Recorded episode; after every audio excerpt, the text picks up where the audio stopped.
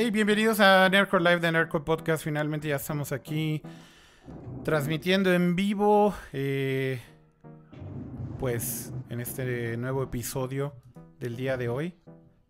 No sé por qué se escucha así la respiración de Darth Vader de alguien aquí en el. Yo diciéndole a Jaime, súbele al, súbele al gain, güey. Y ahora se oye así como su ¿Ya respiración. escuchas su respiración de Darth Vader? Te dije. Bueno, bienvenidos a todos los que están en el chat. eh, un saludo a todos los que ya están por ahí conectados. eh, siguen entrando muchísimos vía Periscope, Twitch, eh, YouTube y demás. Así que un saludo a todos los que ya andan por ahí en el chat. Ahí están ustedes en pantalla. Y bueno, creo que hay mucho de qué hablar definitivamente porque justamente ha sido un par de semanas movidas en cuanto a Developer Conferences. Eh, la semana pasada primero con Facebook F8, que es la conferencia de Facebook para eh, desarrolladores. Eh, después, a inicios de esta semana, bueno, el día de ayer comenzó Build de Microsoft y el día de hoy empezó Google I.O. Así que bueno, muchísimo de qué hablar de lo que han presentado estas tres grandes compañías, tanto en sus plataformas, algo de hardware, algo de software, algo de nuevos...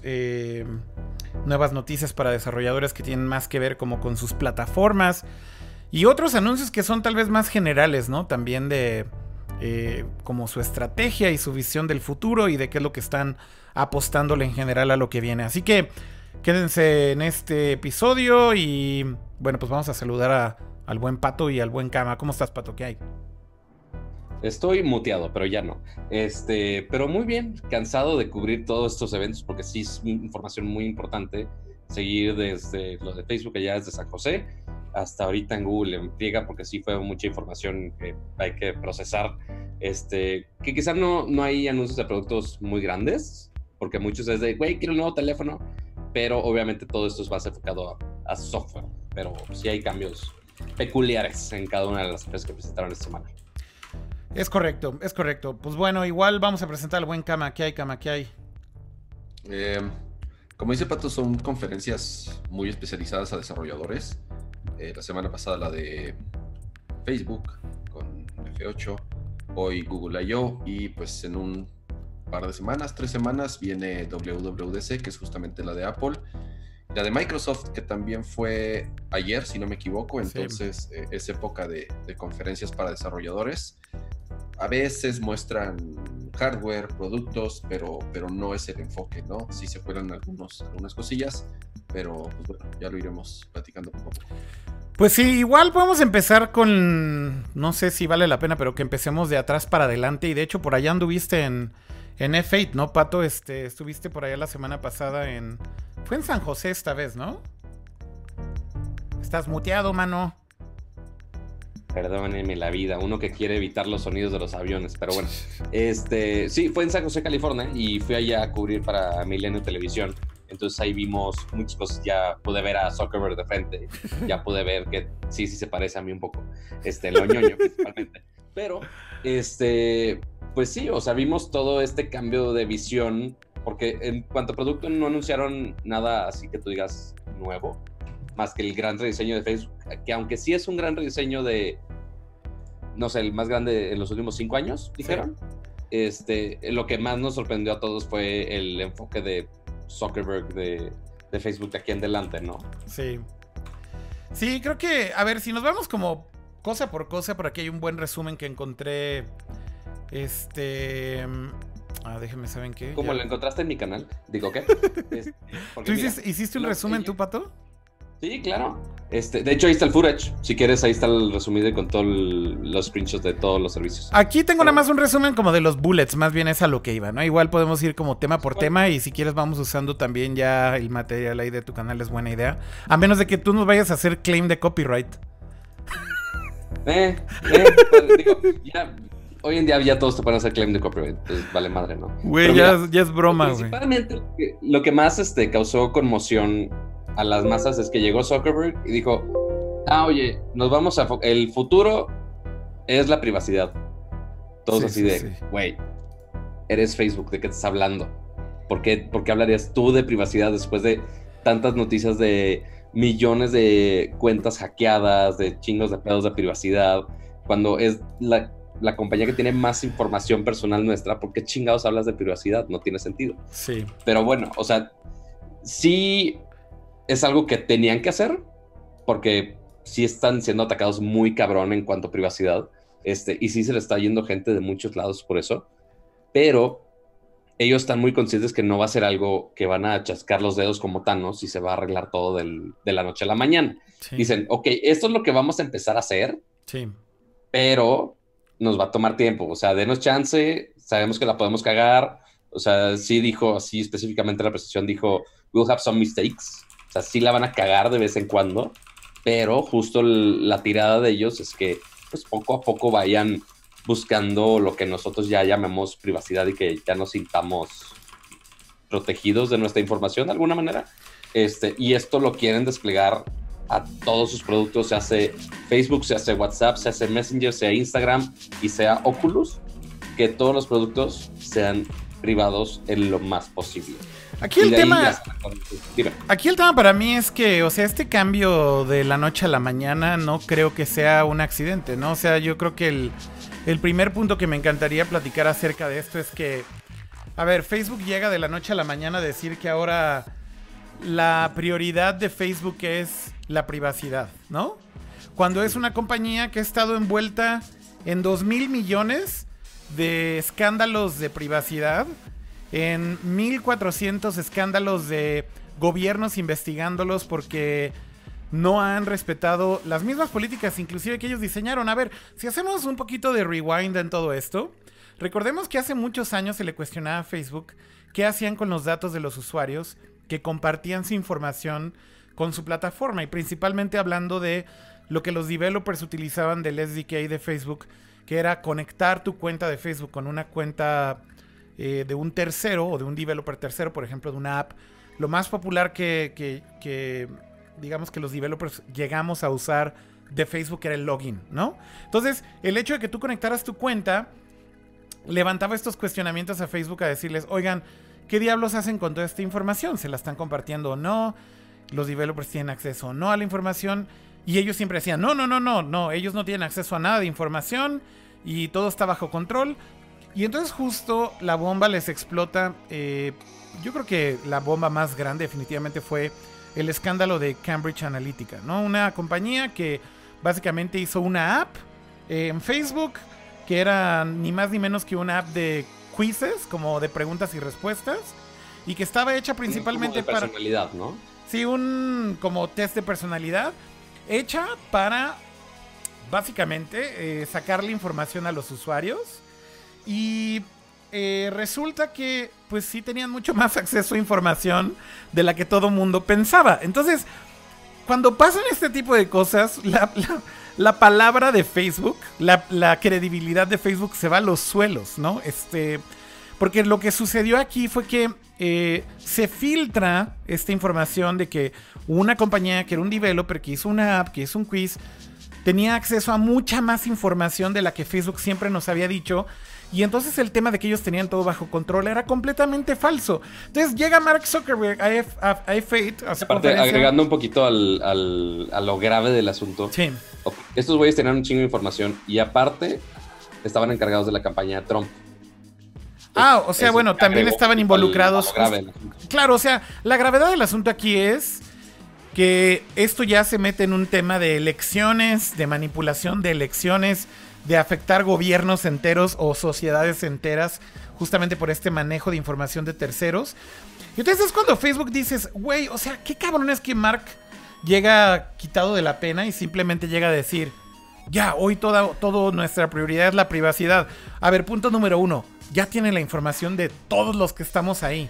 Entonces, ¿cuál privacidad, güey? O sea, ¿qué van a cambiar realmente de aquí para adelante para, pues, garantizar eso? Y luego se aventó un chiste, ¿no? Pato, este, ahí dice, ay, no tenemos tan buena, este, no tenemos tan buena reputación manejando la prioridad de los, usuarios. Ja, ja, ja. Y así como esperando risas grabadas, güey. No sé, tú estabas ahí, Pato, pero nadie se rió, güey. Sí, obviamente no. O sea, él sabe que es un pedo mayor y pues... Digo, tampoco es como que Zuckerberg sea la persona más social y el mejor orador del mundo, pero pues sí es como que, mm, pues no, güey, o sea, ya sé que lo estás contando como de ya, güey, la cagamos. ¿Qué dices? Que no es un tema para hacer chistes. Exactamente, pero pues sí, o sea, ellos no pueden hacer nada, o sea, ya no, no pueden tomar el tema tan, tan, tan fuerte, porque pues hasta ahí llega, es de, güey, la cagamos, ya, ya no podemos darle pie a esto porque ya tuvieron años intentando como que aplacar ese pedo y ya no pueden seguir con ese tema, ya es como que, ok, move on. Quiero poner rápido el chiste nada más para que nos caguemos de risa rapidísimo, dura 20 segundos. Pero Dale. su cara tonta. I get that a lot of people aren't sure that we're serious about this. I know that we don't exactly have the, the strongest reputation on privacy right now, to put it lightly. Güey, nadie dijo nada, güey. Nadie dijo nada. La gente estaba callada, callada. Sí, pero pues le, da, le dio pena casi, casi, güey. Pena ajena, güey, ¿no? O sea, digo, no sé, güey, qué pedo, güey. Pero bueno, mi punto es, de la noche a la mañana Facebook cambia de actitud completamente. Dicen que la privacidad es su mayor prioridad. Y a mí me deja muchas dudas, sinceramente, todo esto. Digo, yo no sé como developers, la, la comunidad, cómo haya reaccionado a, esto, pero finalmente la conferencia es para developers, pero al final lo que dicen ahí le afecta también a los usuarios. Yo creo que ese es el tema. A ver, Kama, si quieres agregarle al tema, dale. Es, es interesante que menciona el tema de la privacidad y que va a ser eh, en el corto plazo la prioridad de Facebook. Y ese patrón se, se repitió el día de hoy en la conferencia de Google, ¿no? Así como paréntesis. Eh, en general, Facebook, la reputación que tiene hoy en día es, está muy dividida. Obviamente eh, hay gente que, incluso yo te podría decir que la gran mayoría de los usuarios de Facebook ni le importa, ni sabe, ni se entera de, todas estas noticias que nosotros comentamos. De nada, güey. claro, por supuesto, de que la Unión Europea multa casi casi cada semana a Facebook por, por justamente por violar las leyes de privacidad que, que, allá en Europa son, son mucho más estrictas. Pero pues para ellos son centavos, ¿no? Entonces, mientras no le aumenten ceros a las multas, pues ellos van a seguir cometiendo los mismos errores y van a seguir eh, vendiendo la información a diestra y siniestra, porque al final del día lo que generan eh, les va a dar para pagar 600 multas sin ningún problema. Entonces, el, tema con los developers es, muy curioso y, como obviamente ustedes también han tenido acercamiento a las herramientas de Facebook como, como, como ya sea trabajando en agencias o trabajando como con desarrolladores. Y imagínate si un, si un desarrollador eso te estoy hablando hace unos meses, ¿eh? porque justamente después de lo de Cambridge Analytica les, cerraron medio la llave, pero tú podías llegar con un cliente y si el cliente cerraba una buena campaña con Facebook, te daban acceso a los likes de las personas, sus amigos, sus fotos, sus contactos, eh, qué le gusta, qué no le gusta, a dónde ha viajado. Entonces, si una marca cualquiera podía conseguir esa información con una aplicación básica de Facebook, pues imagínate la información que, ellos tienen, ¿no? Eh, y obviamente al mejor postor era a, quien se la vendían. Claro. Entonces, de cierta forma sí le han ido medio cerrando la llave, pero eso no quita que han tenido un chorro de broncas de seguridad porque realmente no, no, no les preocupa y, y hay mucha gente que trabaja dentro de Facebook que filtra información a los medios de que realmente en las juntas, ajá, el pedo de la privacidad no, no, les, no les quita el sueño. o sea, saben que es un negocio, saben que es de donde hacen dinero y entonces no, no es algo que a ellos les preocupe. Entonces, justamente empiezan a implementar estas eh, prácticas en WhatsApp, en Instagram y en, todos los demás productos. Entonces, que de un día a otro vengan a decir, eh, eh, no sé, el año pasado, o bueno, por lo menos todos los años anteriores, la premisa de Facebook era este, nuestra misión es unir a la gente y unir familias y la comunicación global.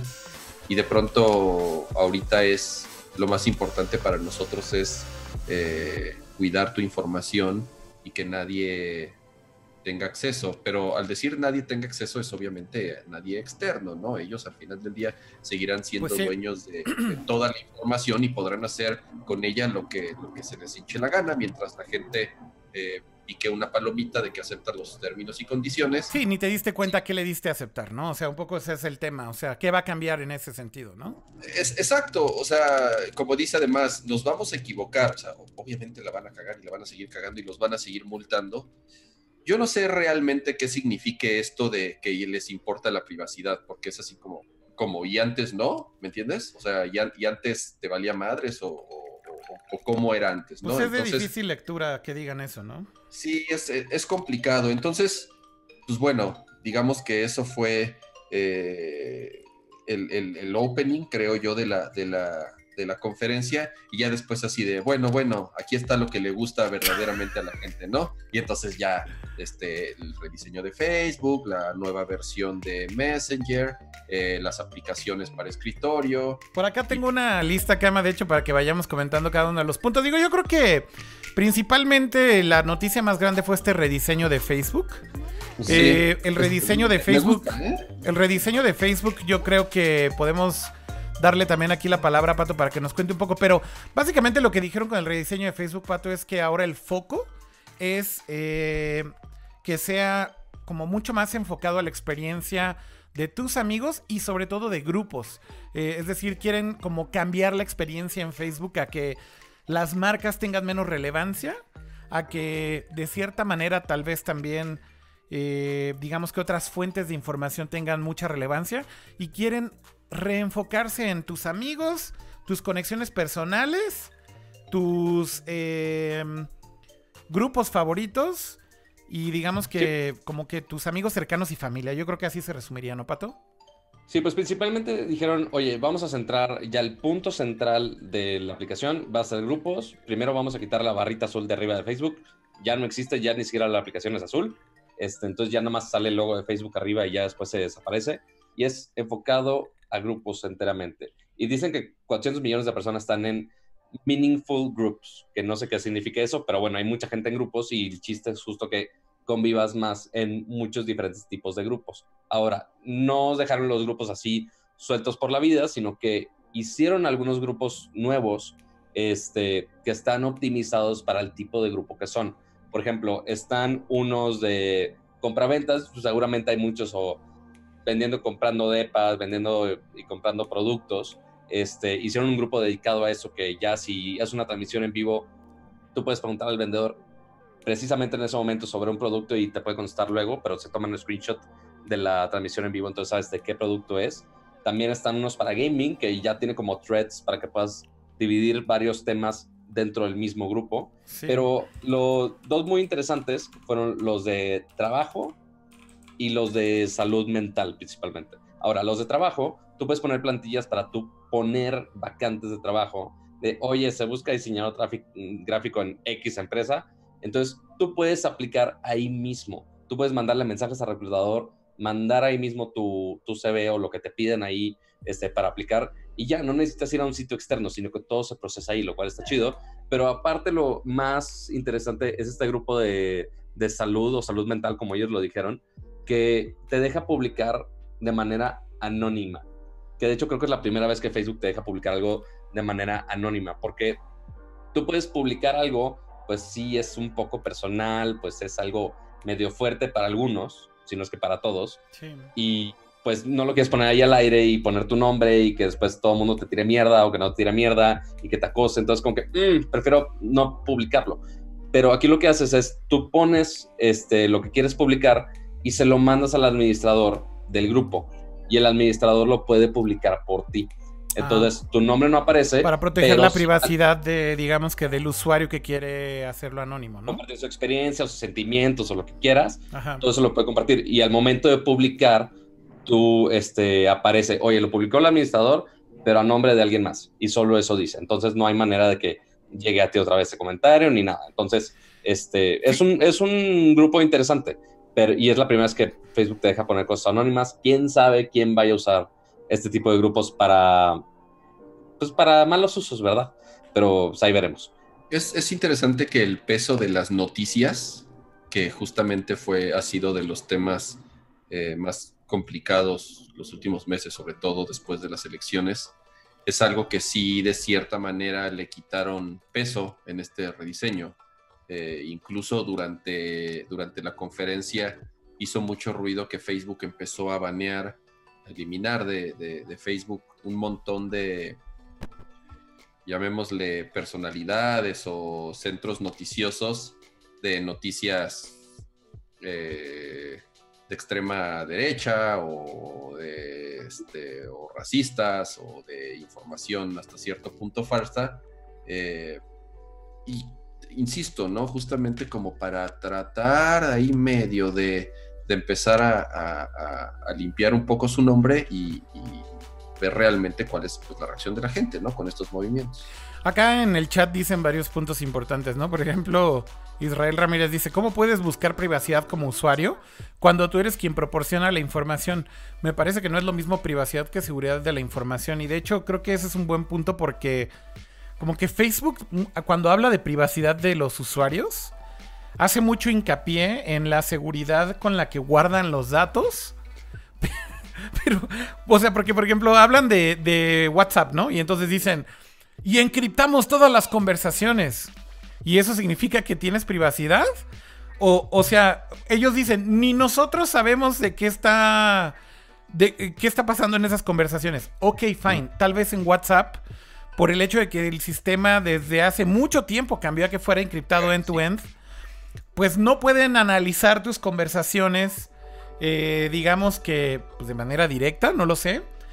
Pero no hay ninguna garantía de que no puedan usar esas conversaciones para algo más. No sé si esto realmente va. O sea, no sé si estoy diciendo una barra, barra de. Si está encriptada la conversación, ¿realmente Facebook no puede leer tu conversación? Eh, y yo creo que esas son las dudas que como usuarios los usuarios tienen. Vaya, eh, creo que... No, sí, y, obviamente todo mundo hizo esa fregada pregunta en las ruedas de prensa de, con, con los jefes. Inclusive estuve en una mesa redonda con el jefe de Messenger, que pues sí, no tiene algunas funciones, por ejemplo, de WhatsApp, que ahorita vamos a saltar a las funciones nuevas de Messenger que están interesantes. Sí. Este, y todo el mundo le preguntó, pues güey, ¿quién me asegura? O sea, dice que sí está encriptado en tu end pero ¿qué no me asegura? O sea, ¿qué me asegura que sí, sí sea cierto y que Facebook no puede intervenir? no tiene las llaves y... Ajá, pues, o sea, según, y Facebook lo recalcó muchas veces, nosotros no tenemos acceso a, a esos datos, porque también la otra pregunta por el otro lado decía, oye, Facebook cómo ayuda a filtrar todo ese contenido malo, este, indeseable, este, todas las noticias falsas, todo ese contenido de pornografía infantil, etcétera, cómo ayuda a limitar todo ese pedo si no sabe qué está pasando en esas conversaciones. Y justo están en ese, en ese dilema que, pues sí, o sea, ellos dicen, pues güey, justamente como no tenemos, este, como no tenemos acceso, pues no podemos limitar esas conversaciones privadas. Entonces ahí tenemos un, un pedo que solamente podemos limitar cuántas veces se recomparte un mensaje en WhatsApp, pero cosas generales no pueden irse a lo específico de los mensajes. Entonces, sí, al menos a mí sí me convenció que sí, en verdad no, no hay garantías dentro de las conversaciones. Sí, en, cuestión de mensajes, eh, hasta eso, bueno, por lo menos no se ha demostrado lo contrario, de que ellos pueden leer eso sí sería un escándalo mayor si de pronto alguien descubriera eh, eh. que te están targeteando, por ejemplo, para unos ads porque tú estás mencionando en un chat. De hecho, esta discusión y esta polémica con Facebook siempre ha existido, inclusive con el tema de que están escuchándote. No sé si eso algún familiar. Instagram. Así, algún familiar se los ha dicho alguna vez, Facebook o Instagram. Que es el mismo ad network, ¿no? Pero, pero sí es así el típico, la típica conversación de tíos de no, es que yo estaba hablando de gatitos y entonces me empezaron a salir ads de gatitos en Instagram y yo ni siquiera he buscado, ¿no? Este, y eso es medio sí, medio no. O sea, no escuchan las conversaciones, yo creo que eso ya se ha comprobado. El tema es que con tanto metadata que tienen de ti, inclusive geolocalización, por ejemplo, que es mucho más importante, eh, sí es muy fácil que te targeteen ads que parece que te están escuchando. O sea, si lo quieren ver así de fácil, eh, te puedes como asustar de qué tanto saben de ti, independientemente de que no estén escuchando tu voz. Eh, pero bueno, al final del día creo que el tema vuelve a ser el mismo, ¿no? Hasta dónde saben de ti, hasta dónde no. Eh, y bueno, en el tema de WhatsApp dicen es completamente seguro, está encriptado, este, No, no escuchamos absolutamente nada de tus conversaciones. Y realmente lo único nuevo que anunciaron para WhatsApp fue esta cosa que se llaman los Business Catalogs, que son como una adición para las cuentas de business de WhatsApp, en donde ahora puedes poner eh, un catálogo de productos. Eso es principalmente para los. Estoy muteado, sí. No vaya a ser que la esté cagando No, no, no, estás hablando bueno, bien. este, eso es principalmente para los negocios pequeños. Sí, Porque, ok, toda empresa grande ahorita tiene un sitio de internet donde tiene sus productos. Ok, chido. Pero para todas esas pequeñas empresas, justo la tirada de Facebook aquí es, ok, no gastes dinero en un sitio grande, sino que pon tu catálogo de productos aquí en WhatsApp. Y ya, así lo pones en WhatsApp y ya con eso puedes hacer todas las ventas que quieras por WhatsApp Business, ¿no? Esa es la teoría. Este, ahora, otras cosas que nos faltaron de Facebook, la única, así que al menos yo la destaco mucho, está Facebook Dating ya funciona aquí y en Argentina, que es... A ver, pero entonces los- ya estamos hablando ahora de Facebook. Bueno, de Es que, WhatsApp pues, no hay nada más. Tienes toda la razón. Sí, de Entonces, WhatsApp ya. es lo único que hay. Ajá. Entonces, bueno, más bien antes- regresando a Facebook, ¿no? an- Antes de saltarme a, a Messenger, que yo creo que es donde está el mero mole. Ok. Eh, Facebook, lo, lo único, aparte de los grupos, sí pusieron unas cosas de eventos que pues... Por cierto, por cierto, nada más Dime. quiero decir de- del nuevo diseño. Me Ajá. apareció el nuevo diseño ya a mí, que tiene este como nuevo header con el... con En iOS, ¿no? En iOS, con las letras así de Facebook arriba. Y me pasó algo súper raro. No hay manera de volver a entrar al marketplace en mi rediseño. En los botones que tengo, en los botones que tengo en el menú, Ajá. Básicamente en la parte de abajo nada más me sale el feed, me sale un tab de amigos, que son friend request y cosas así. Me sale un botón con mi perfil, me sale el botón de grupos y me sale el botón de las notificaciones. No me sale Facebook Watch y no me sale este ya el marketplace. Y lo según es lo mataron para México. no, de hecho, según lo que escuché es que el rediseño te aparece y te ponen los botones que son relevantes para ti según lo que tú usabas. Entonces, si yo, por ejemplo, nunca entraba al marketplace, no me ponen el, el pinche botón. Pero ya me fui a las opciones del menú y no sale ningún maldito botón para ir al marketplace. O sea, no puedo entrar, güey, si quisiera entrar. Y lo busqué 10 minutos, güey, porque neta dije, no puede ser esto, güey. No es que lo necesite. ¿Nunca entraste a buscar un iPhone bloqueado en iCloud? No, para- güey, nunca entré, güey. Y luego, y luego, este, tampoco me sale Watch. Y digo, tampoco es que vea videos de Watch. Pero sí me Ajá. salía el botón de Watch antes y ahora ya no sale. Ese, en, en- en- a diferencia del Marketplace, sí me sale el botón en el menú de la hamburguesa. Nada más un dato No. curioso. Perdón, Pato. Pues, No, pues sí hay box, chavo. ¿Qué? Por eso apenas, apenas está desplegando. En teoría iban a empezar en Estados Unidos y Canadá y después ya desplegar, pero después vi gente en México que lo tenía yo de, güey, qué pedo. Pero bueno, este, otra función que se me hizo interesante es de Facebook Dating, que únicamente está en México, Argentina, de los pocos países que están aquí. Este, pero sacaron una nueva función este, que se llama Secret Crush. Ahora, Facebook Dating únicamente te podía hacer match. Es, es un pinche Tinder de Facebook, básicamente.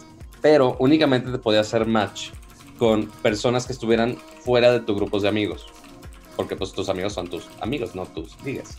Pero este, ahora sacaron esta opción que se llama Secret Crush para esos esas personas que tienes en Facebook que quizá quieres que sean un poco más que amigos. Entonces tú pones hasta nueve personas que son tus crushes y si la otra persona también te agrega en tus Secret Crushes, ya se abre una conversación tipo Tinder, pero pues es como que el es para evitar el momento acuerdo de decirle a un amigo tuyo en Facebook de, oye, me gustas, y después de que se destruya la amistad completamente, sino que ahora lo haces de manera secreta para que la otra persona, si coincide, ya se abra la conversación.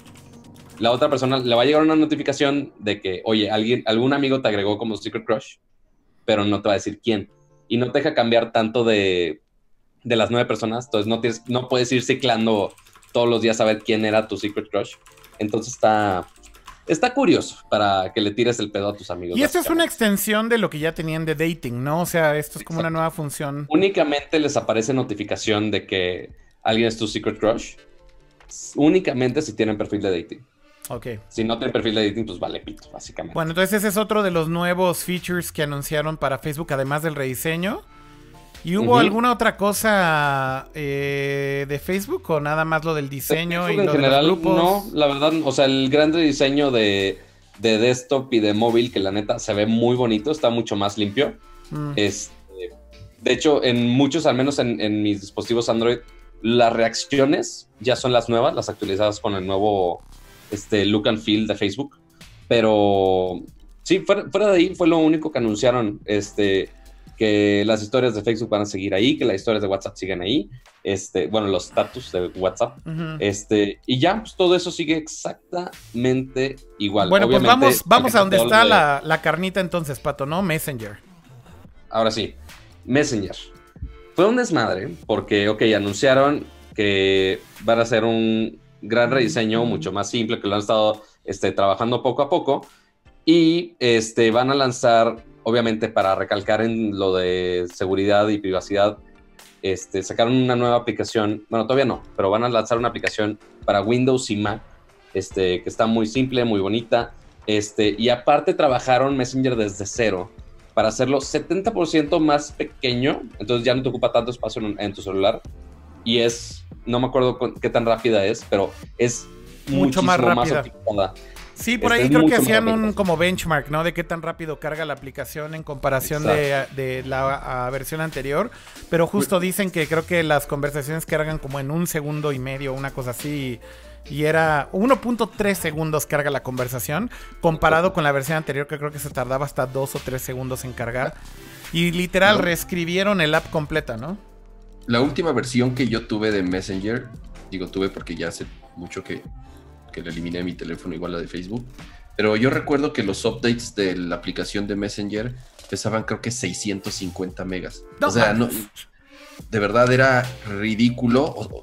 Sí, eh, como que para un chat como... lo que pesaba el app exactamente, este, 600 megas, 500, no sé, una, una, una barbaridad, o sea, este, de... de- Pues bueno, obviamente por eso están anunciando que la hicieron más ligera, ¿no? O sea, resolvieron Sí, ese problema finalmente.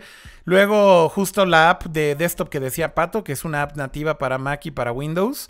El Eh, Messenger Platform, que lo está expandiendo para desarrolladores para poner más plugins y más bots, porque sí han tenido mucho éxito con empresas que usan el Messenger como bot para atender a clientes, que la neta sí, sí lo he usado una que otra vez y funciona de una manera bastante decente. Pero lo más interesante aquí es que anunciaron, y que de hecho se había rumorado desde hace mucho, la idea de mezclar todos estos servicios de mensajería privada que tiene Facebook.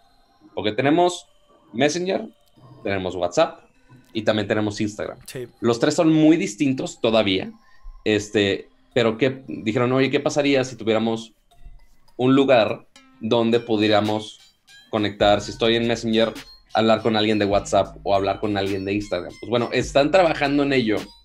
Este, al inicio nosotros pensamos en la conferencia, nos dieron a entender que Messenger iba a ser este hub central para ya comunicar. que, que- que iba a haber un app para todo, ¿no? Exacto. Pesa, pesa 150 megas, pero bueno, es un chingo para una aplicación de mensajes. Pero es que todavía no sale esa versión ligera que anunciaron, Cama. O sea, apenas la anunciaron.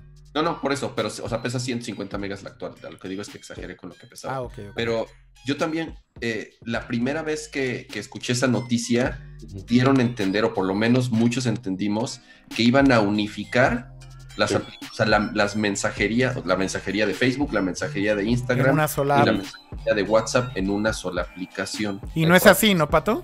No, no, no, lo No, que van a no. unificar es la infraestructura por detrás. Pues, eh, no, Eh, o sea, sí, No, no, no, a ver. O sea, lo que dijeron es que Claro. van a hacer interoperabilidad entre todos los chats que tienen. Exacto. Y Ajá. eso, como yo lo entendí el anuncio, básicamente significa que si tú estás en Messenger le vas a poder mandar mensajes a un usuario de Messenger, Instagram o WhatsApp. Si estás Ajá. en WhatsApp le vas a poder mandar mensajes a alguien en Instagram o en Messenger. Y, y lo mismo en Instagram, alguien que esté en WhatsApp o en Messenger. O sea, que funcionen las tres apps entre todas.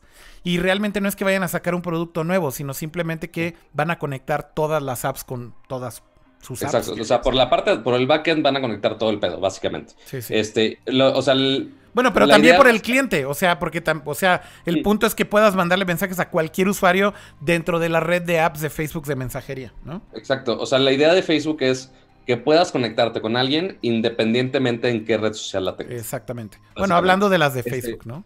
Hablando, sí, pues bueno, para ellos es todo su mundo, ¿no? Pero bueno, este, y sí, justo estuvimos en la mesa redonda con el, el jefe de Messenger y estaba la duda de, oye, ¿Messenger va a ser el hub central o cómo va a estar el pedo? ¿Cómo van a ir migrando los features? Porque hay algunos features como la encriptación que no está al 100% implementada en Messenger y no está en absoluto en los chats de Instagram. ¿Cómo va a ser ese desarrollo? Y básicamente me dijo, este año va a ser para ver qué chingados vamos a hacer. Ya que planeemos, ya que veamos con todas las consultas abiertas y por haber del mundo, vamos a ver cómo lo vamos a hacer y qué tanto tiempo vamos a, a tardar en implementarlo. Sí, porque no está, tiempos de nada. Sí, no hay tiempos, ¿no? No hay tiempos de cuándo va a No, no hay funcionar tiempos esto de nada. Saben que va a ser algo complicado porque si es un pedo de privacidad que de encriptación, migrar los servicios. O sea, y WhatsApp e Instagram pues tenían la infraestructura que tenían cuando los compraron, casi casi.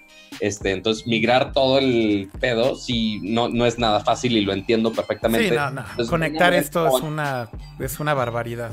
Ajá, entonces van a ver cómo van a implementar que si primero van a mandar mensajes, si primero este, los mensajes de voz, si va a estar algunas funciones como las imágenes que se autodestruyen de Instagram en los otros servicios, o cómo van a estar migrando todo, porque después yo digo, ok, si, o sea, va a estar limitado este chat de entre, entre plataformas, o si todos van a tener las mismas funciones, ¿para qué chingado tengo los tres servicios distintos? No, más O sea, bien, como- yo, yo, o sea, creo que, como bien dices, no dijeron tiempos porque no tienen, yo creo que ellos claridad de cuántos van a tardar. Recuerdo que por ahí Mark ¿Y qué van a Zuckerberg sí?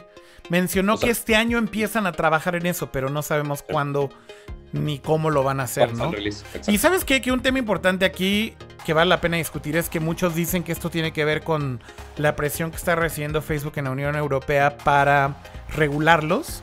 Y una de las cosas que mm, dicen que es estratégico para Facebook de hacer esta conexión de servicios es que sea mucho más difícil separar eh, Facebook, WhatsApp y Messenger si le pidieran a Facebook que, digamos que separaran estas entidades en compañías distintas.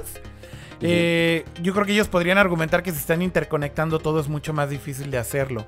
Y hay mucha especulación alrededor de esto. Y que más que darle un servicio al usuario de miren qué buena onda somos para que sea más fácil, tiene más que ver con un movimiento estratégico contra esta Para posibilidad. hacerlo más difícil contra la Unión Europea. Correcto, correcto. Eh, ahí hay un debate grande acerca de esto, ¿no? Este.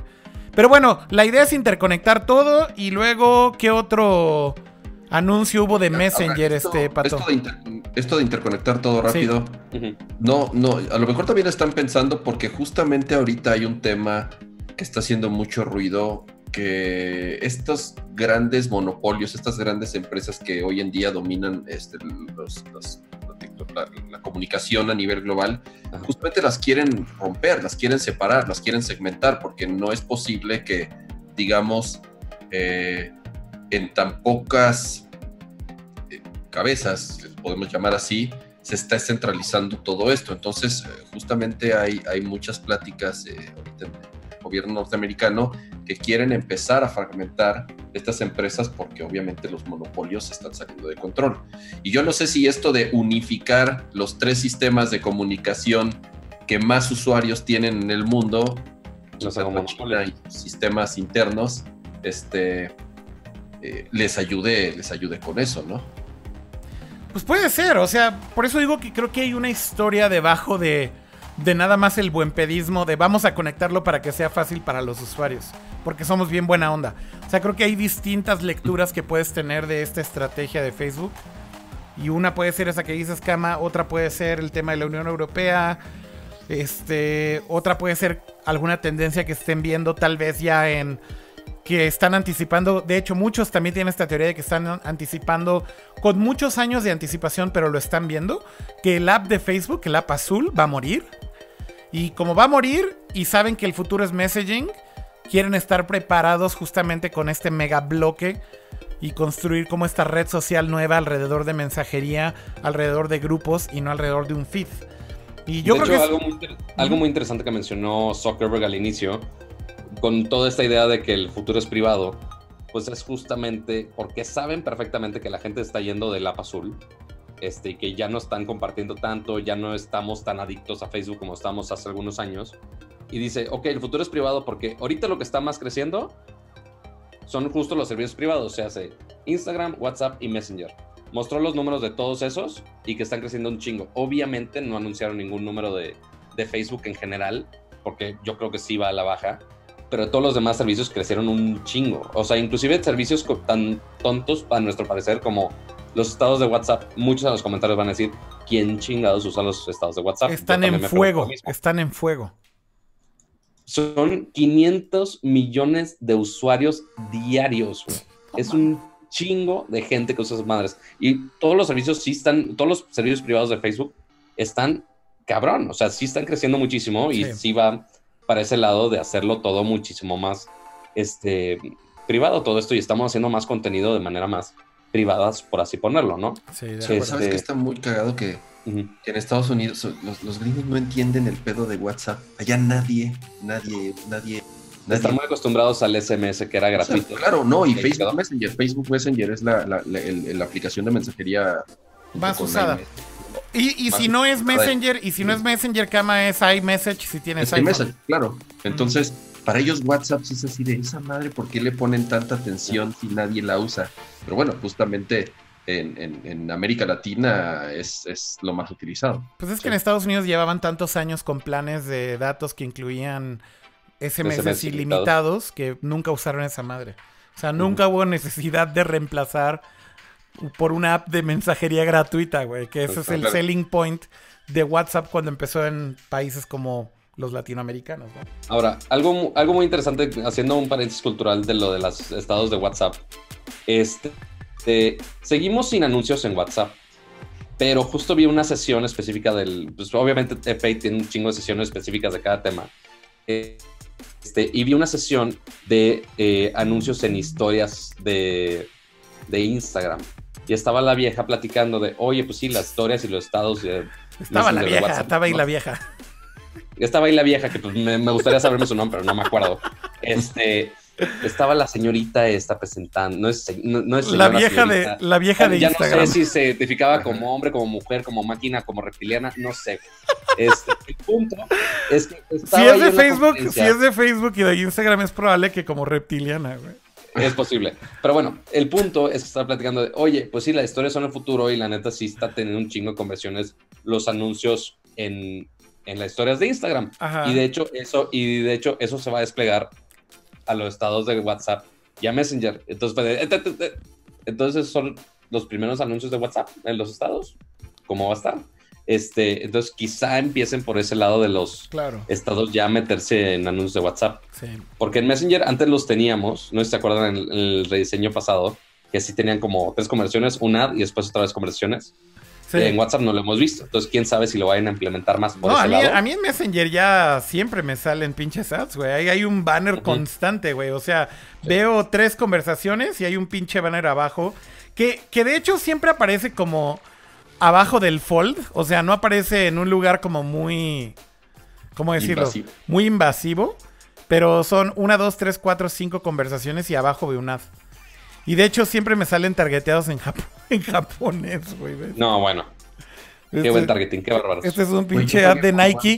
No, sí está bien targeteado, güey. Nike y en japonés, güey. Ahí tienes, güey. Así. Sí, Me- es, me- muy- es, es- es la definición de ti específicamente. net- neta no puede ser mejor, güey, el targeting. Pero bueno, eh, hablando ahora ya nada más de ¿Nos Instagram. falta Instagram? Sí, sí, Este, exacto. Que agregaron, obviamente le están impulsando muchísimo a las historias. Ajá. Este, agregaron dos stickers, bueno, un sticker nuevo que es de donaciones. ok. Entonces ya tienes alguna buena causa. No sé si vayan a verificar esas buenas causas o no, pero ya puedes publicar ahí y ya puedes meterle dinero a esa causa directo desde las historias. El nombre es para que quien enseñe le dan más.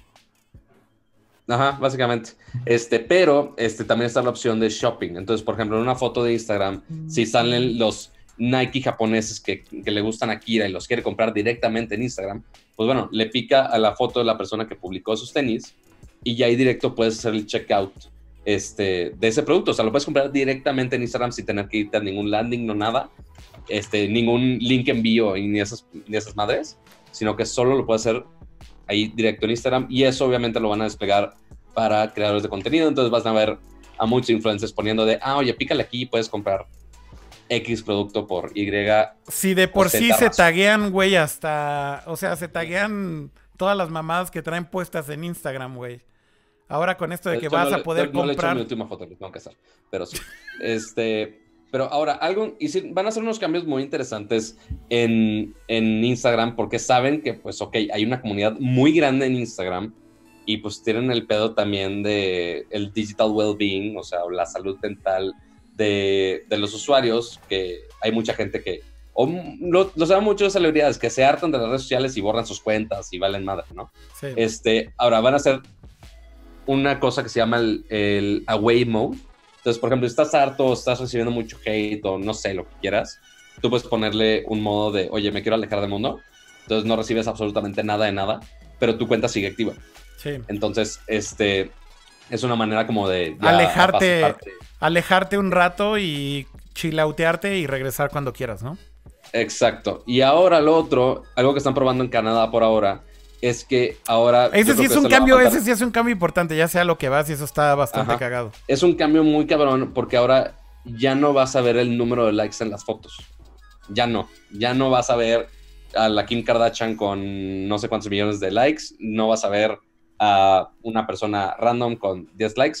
Solamente vas a ver El si algunos amigos tuyos le dieron like. Es lo único que vas a ver. Entonces ya el número de likes ya está perdiendo importancia.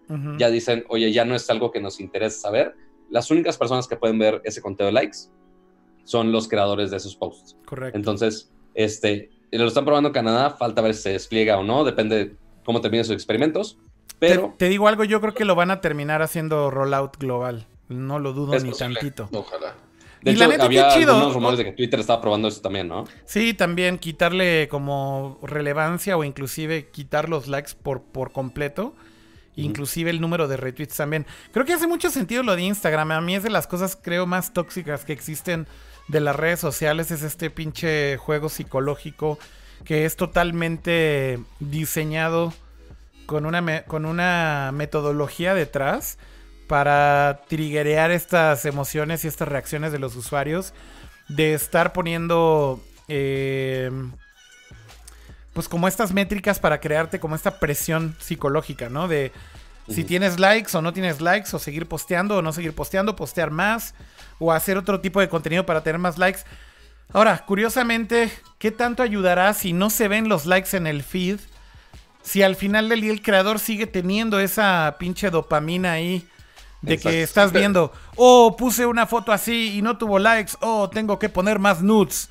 Este, Pero es, pero ya es para, para ellos, o sea, justamente el, el- el- la exposición y ese tema eh, de presión social es justamente la que va a desaparecer. Hay, hay estudios súper interesantes que han empezado a surgir los últimos dos, tres años, eh, obviamente basados en, en- en- en- en análisis de médicos especialistas y de instituciones especialistas en Europa y en Estados Unidos principalmente, de que justamente Instagram es una de las causas hoy en día principales que causan eh, al- al- altos niveles de depresión y de ansiedad en, en adolescentes y en chicos o en chicas de ciertas edades, bueno, y en adultos también, o sea, no, ¿por qué no? Pero justamente este tipo de cosas también es, es una reacción porque ya empieza a haber cierta presión eh, de, ciertas entidades, de ciertos grupos sociales, porque realmente es, es un problema este, de, de salud mental, es un, es un problema que realmente está afectando a muchas generaciones, porque obviamente es gente que ve que nunca va a tener, o por lo menos se sienten mal porque jamás van a tener la vida que tienen esas grandes estrellas de Instagram, porque eh, se sienten... No, no, es, es de verdad. Sí, sí, Entonces, sí. Hay, de verdad, hay, hay varios, varios estudios al Sí, sí, me queda claro, lo sé, lo sé, los he leído también.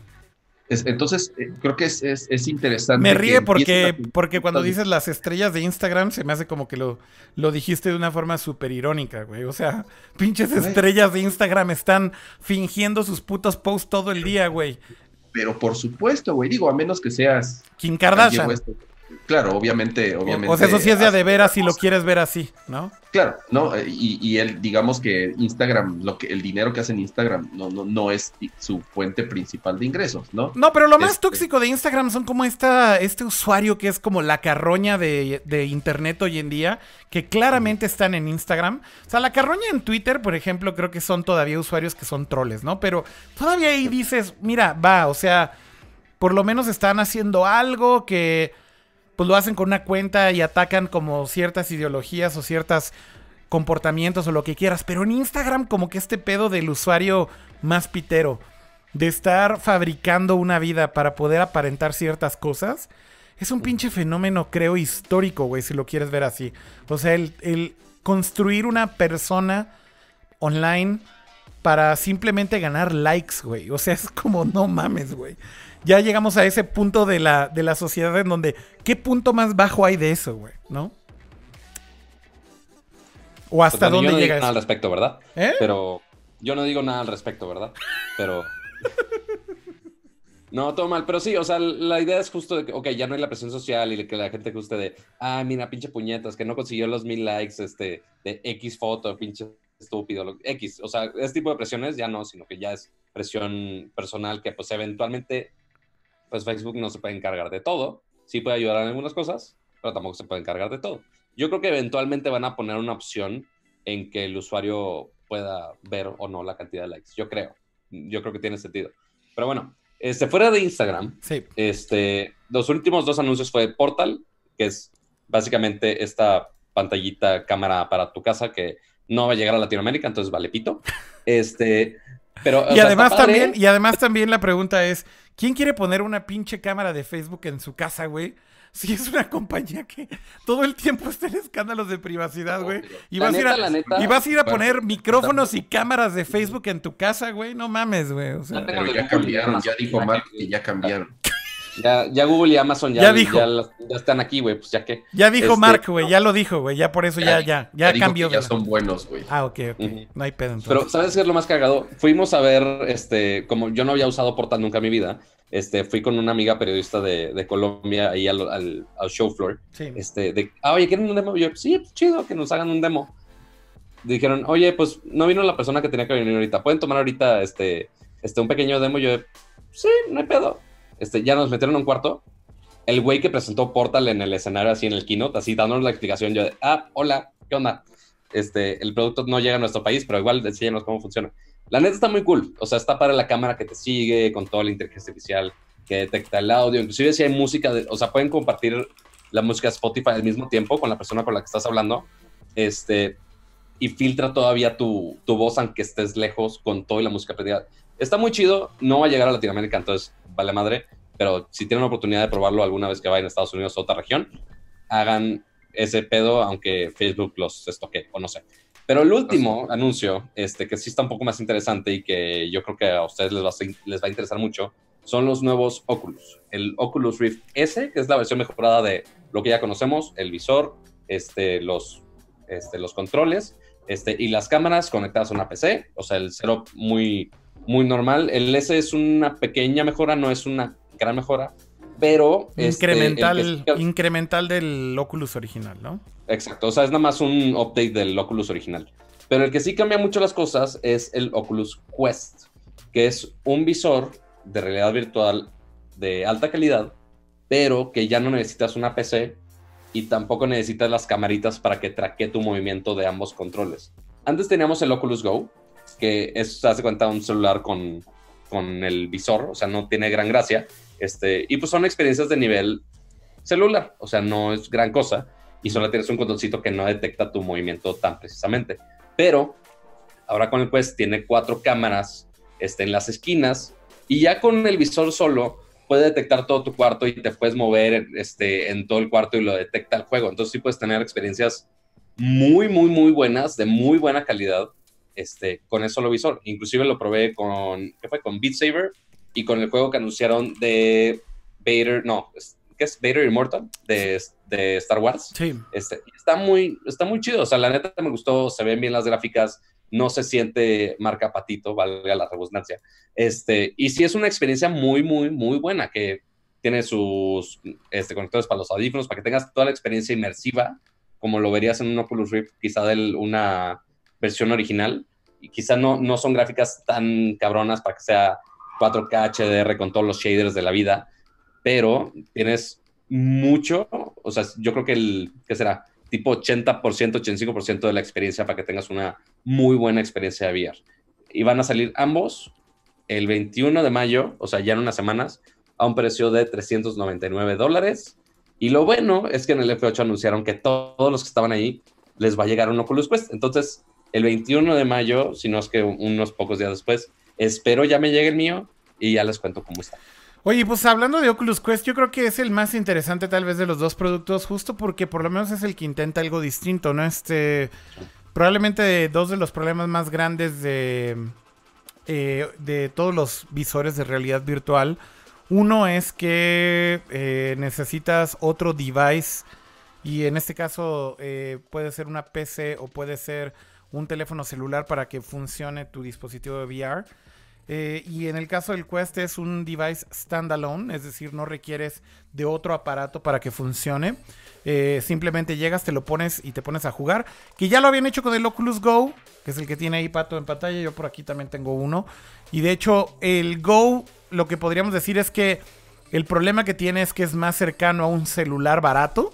O sea, las experiencias de un Go no son tan buenas como lo podrían ser en un, en un Oculus S. Miren, ahí está haciendo su, su show, pato. Ya se puso sus visores y está haciendo ahí su, su demo. Estás muteado, pato, no te escuchas. Estás muteado. Haciendo dije, estoy haciendo ridículo y ahora que no estaba, que estaba muteado. Y muteado más, ridículo. muteado más ridículo. Oye, creo que Kama, se quedó friseado o qué le pasó. Ándale. ¿Qué? Ponte tus Google Glasses, ándale. No, no mames, no, ya, eso ya lo hice el show pasado. Ese... Pues sí, la, gran diferencia es como si que es como Daydream o cualquier otra experiencia de Cardboard, ¿hace cuenta? Pero con un visor dedicado y un control un poquito más decente. No, no, pero además también en el caso del Quest, a lo que iba es que la calidad sí es un poquito mejor. De hecho, la mejor manera de definir un Quest es, es un poco mejor que un celular, ¿sí? Pero es inferior. Yo creo que. pero es inferior. ¿eh? Bueno, bastante mejor que un celular, ¿de acuerdo?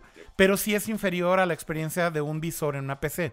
O sea, si tú lo comparas con un Oculus S o inclusive con un Oculus normal o con un HTC Vive, inclusive de los de generación pasada, ni se diga con lo que acaba de anunciar Valve con el Index, evidentemente un Oculus Quest va a ser menor calidad.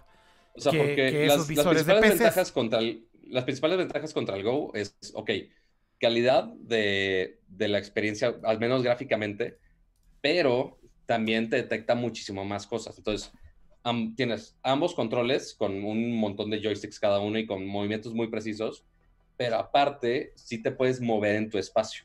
Entonces, no, no estás limitado como en el Oculus Go, que es nada más estás en un punto y nada más y es todo lo que puedes hacer.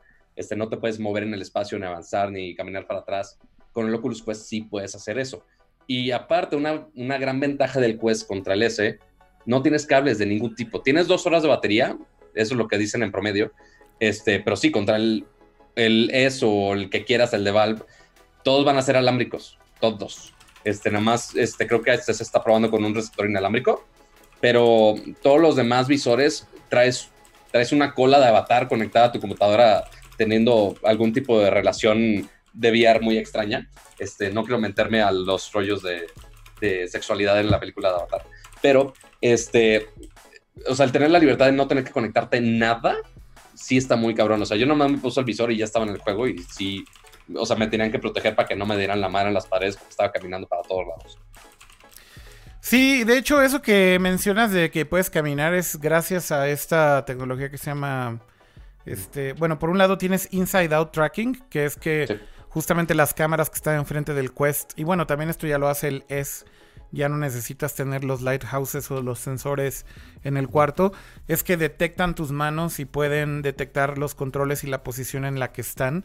Y bueno, tanto el S como el Quest tienen 6 grados de libertad o 6 degrees of freedom, que es como le llaman. Pero adicional a esto, estas cámaras lo que hacen en el Quest es que mapean tu cuarto y justamente por eso ya puedes moverte también en un pequeño espacio. Creas como un corralito virtual. De hecho, lo dibujas cuando haces el setup eh, dibujas como una especie de cuadrado alrededor de ti, que son como esta, estos límites virtuales del cuarto donde estás. Y con el mapeo que está haciendo las cámaras que están montadas en el visor, pues justamente ya te puedes mover un poquito también en ese espacio virtual, ¿no? Eh, muy interesante, la verdad es que yo le apuesto muchísimo a Quest para ir cerrando con Facebook, porque todavía tenemos que hablar de Google. Eh, le apuesto yo mucho a Quest, sobre todo por el formato, por la forma. Eh, pero definitivamente creo que hay todavía hay muchas preguntas y muchas cosas que se tienen que comprobar de VR para que esto sea algo masivo, ¿no? Este, yo no sé qué es lo que haga falta, pero creo que todavía no logramos hacer que se masifique al punto en el que digas, ok, esto ya es una plataforma que ya explotó y ya es a nivel mundial un negocio increíblemente grande y demás. No sé si esta generación de VR lo va a lograr o no. Pero bueno, claramente hay dos tendencias. Una es cortar cables y hacerlos independientes y hacerlos más baratos. Y la otra, que es lo que está mostrando Valve, es no, hagámoslo más caro, más realista, más sofisticado. Y vamos a ver si ese es el camino. Entonces, hay como esta batalla ahí de precio versus calidad. Y no sé realmente en dónde va a terminar este, esto. Yo más bien creo que depende más del contenido que del formato. Y yo creo que el primer gran éxito tal vez podría ser un Beat Saber no sé si alguna vez lo han jugado, pero la neta es que es una chingonería ese juego. Lo jugué en el Quest y no mames, es hermoso. Es hermoso. O sea, jamás lo había jugado. Es hermoso. La neta está muy chingón. Me cansé, me vi como estúpida. Pero este sí está muy cabrón. O sea, yo sí lo disfruté mucho. Muy cabrón. Este, y yo insisto, creo que em, es más para mí el tema del contenido que otra cosa para que esto sea más masivo, ¿no? Tal cual. Kama, ¿quieres agregar algo de todo este rollo de VR? Dale. Eh, no, realmente yo no, nunca he tenido ninguno de esos dispositivos, ni de, ¿Solo porque Apple no hace nada de VR? No, no, necesariamente. O sea, he probado algunos del Switch. dispositivos en VR y... ¿No te llama la atención? No, no, no es, no es una experiencia que por lo menos hoy en, día, hoy en día diga, ay, sí, este, quiero invertirle lana y tiempo a, a eso. Por lo menos, o sea, es, una experiencia curiosa, pero no para invertirle, te digo, y comprar el hardware requerido. Ok. ¿No, has visto, no has usado el, el del Labo VR, Akira? No, de hecho yo no le he entrado al Labo VR. No, no, no me llama la atención para nada. De hecho, nada más de ver cómo, cómo funcionan los juegos y digo, güey, o sea, es un gimmick, ¿no? Está bonito que es un gimmick, es nada más un gimmick cagado y ya de Nintendo y, digo, ok, it's fine, ¿no? Como gimmick está padre. Los minijuegos que hicieron también. ¿Eh? Como todo labo. sí. Pues, o sea, yo creo que... Tienes 10 minutos y ya lo abandonas. O sea, si eres un niño de 10 años, yo creo que son cosas increíbles. Pero si eres un adulto, es un gimmick de dos horas que vas a abandonar toda tu vida y vas a dejar ahí el cartón apilado y un día vas a usar ese cartón para poner unos huevos o no sé. La pipí del perro. Ajá, exacto. Este, no sé, eh, la verdad es que no es, no es precisamente tampoco mi pedo. Pero bueno, esos fueron los anuncios de Facebook. Creo que ya hablamos demasiado de Facebook. ¿Por qué no empezamos a hablar de Google, que fue hoy? Hubo varios anuncios y varios demos interesantes. Eh, ¿Por cuál de todos los temas empezamos, Pato? Tengo igual acá una lista que si quieres ponemos, pero si quieres ah, tú... porque igual, empezamos obviamente con la mentalidad de, cada empresa de, ok, ¿qué van a cambiar ahora o qué se van a fijar ahora? Ok. Este, la tirada de Google ahora fue... Ah, ¿Nos dedicamos a Microsoft? Sí, al Microsoft al final, si quieren. Nada más anunciaron un Edge que está basado en Chrome. Básicamente.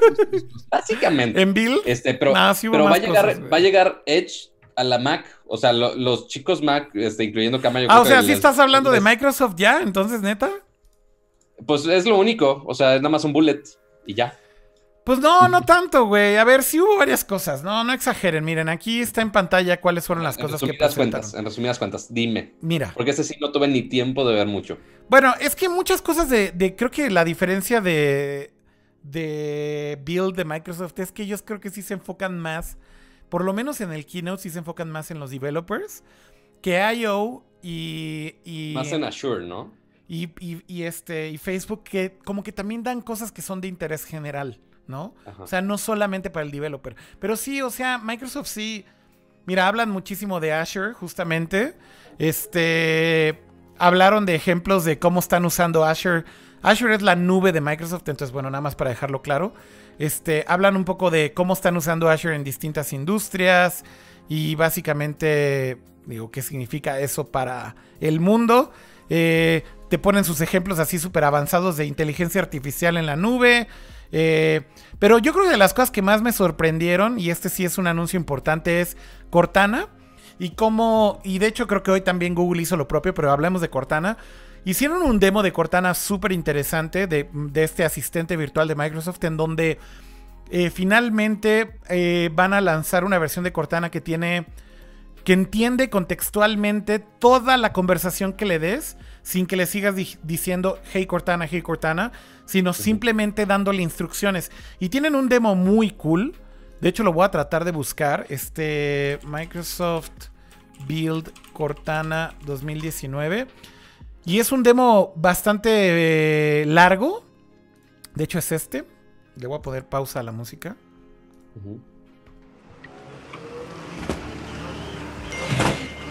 Vean esto. What do I have today?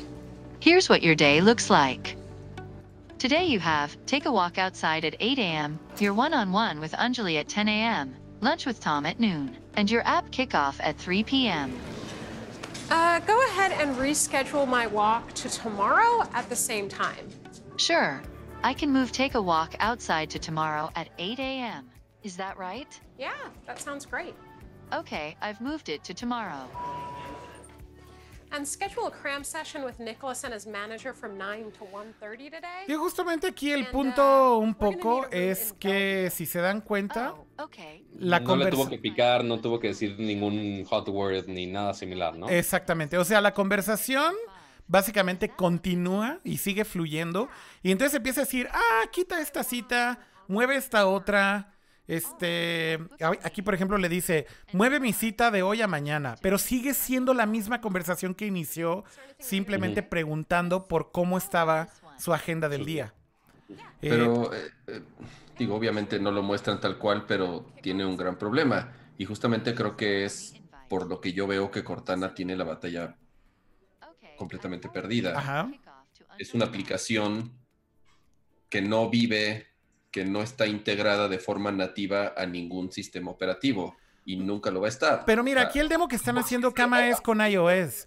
Y finalmente sí tienes que bajar el, el, claro, el app. el app y abrirla y tenerla abierta para poder Sí, hacer todo pero, eso. pero lo que están Es- mostrando es que al final del día sí la puedes usar. O sea, a- a- ahorita si quieres hacer esto con Siri, el tema es que no lo puedes hacer, Kama. O sea, yo creo que esa es un poco la ventaja, ¿no? No, no, claro, no, y, y en ese sentido, este, o, o sea, Cortana realmente es, es un asistente muy avanzado, pero tiene esa, esa gran desventaja al no estar integrado de forma, mati- de, de forma nativa al sistema Bueno, operativo. Pero, pero está, pero está integrado en Windows, por ejemplo. O sea, digo, al final del día, ¿no? Pero ni los usuarios de Windows usan Cortana, güey. O sea, lo deshabilitan, la, la gran mayoría. Entonces, eh, no lo sé. O sea, yo sí creo que la tiene, tiene las de perder. Obviamente, el más utilizado eh, es, yo creo que Google Assistant, después Alexa, después tal vez Siri en tercer lugar y en último es este, eh, eh, Cortana. Es más, yo no sé si la basura esa de Samsung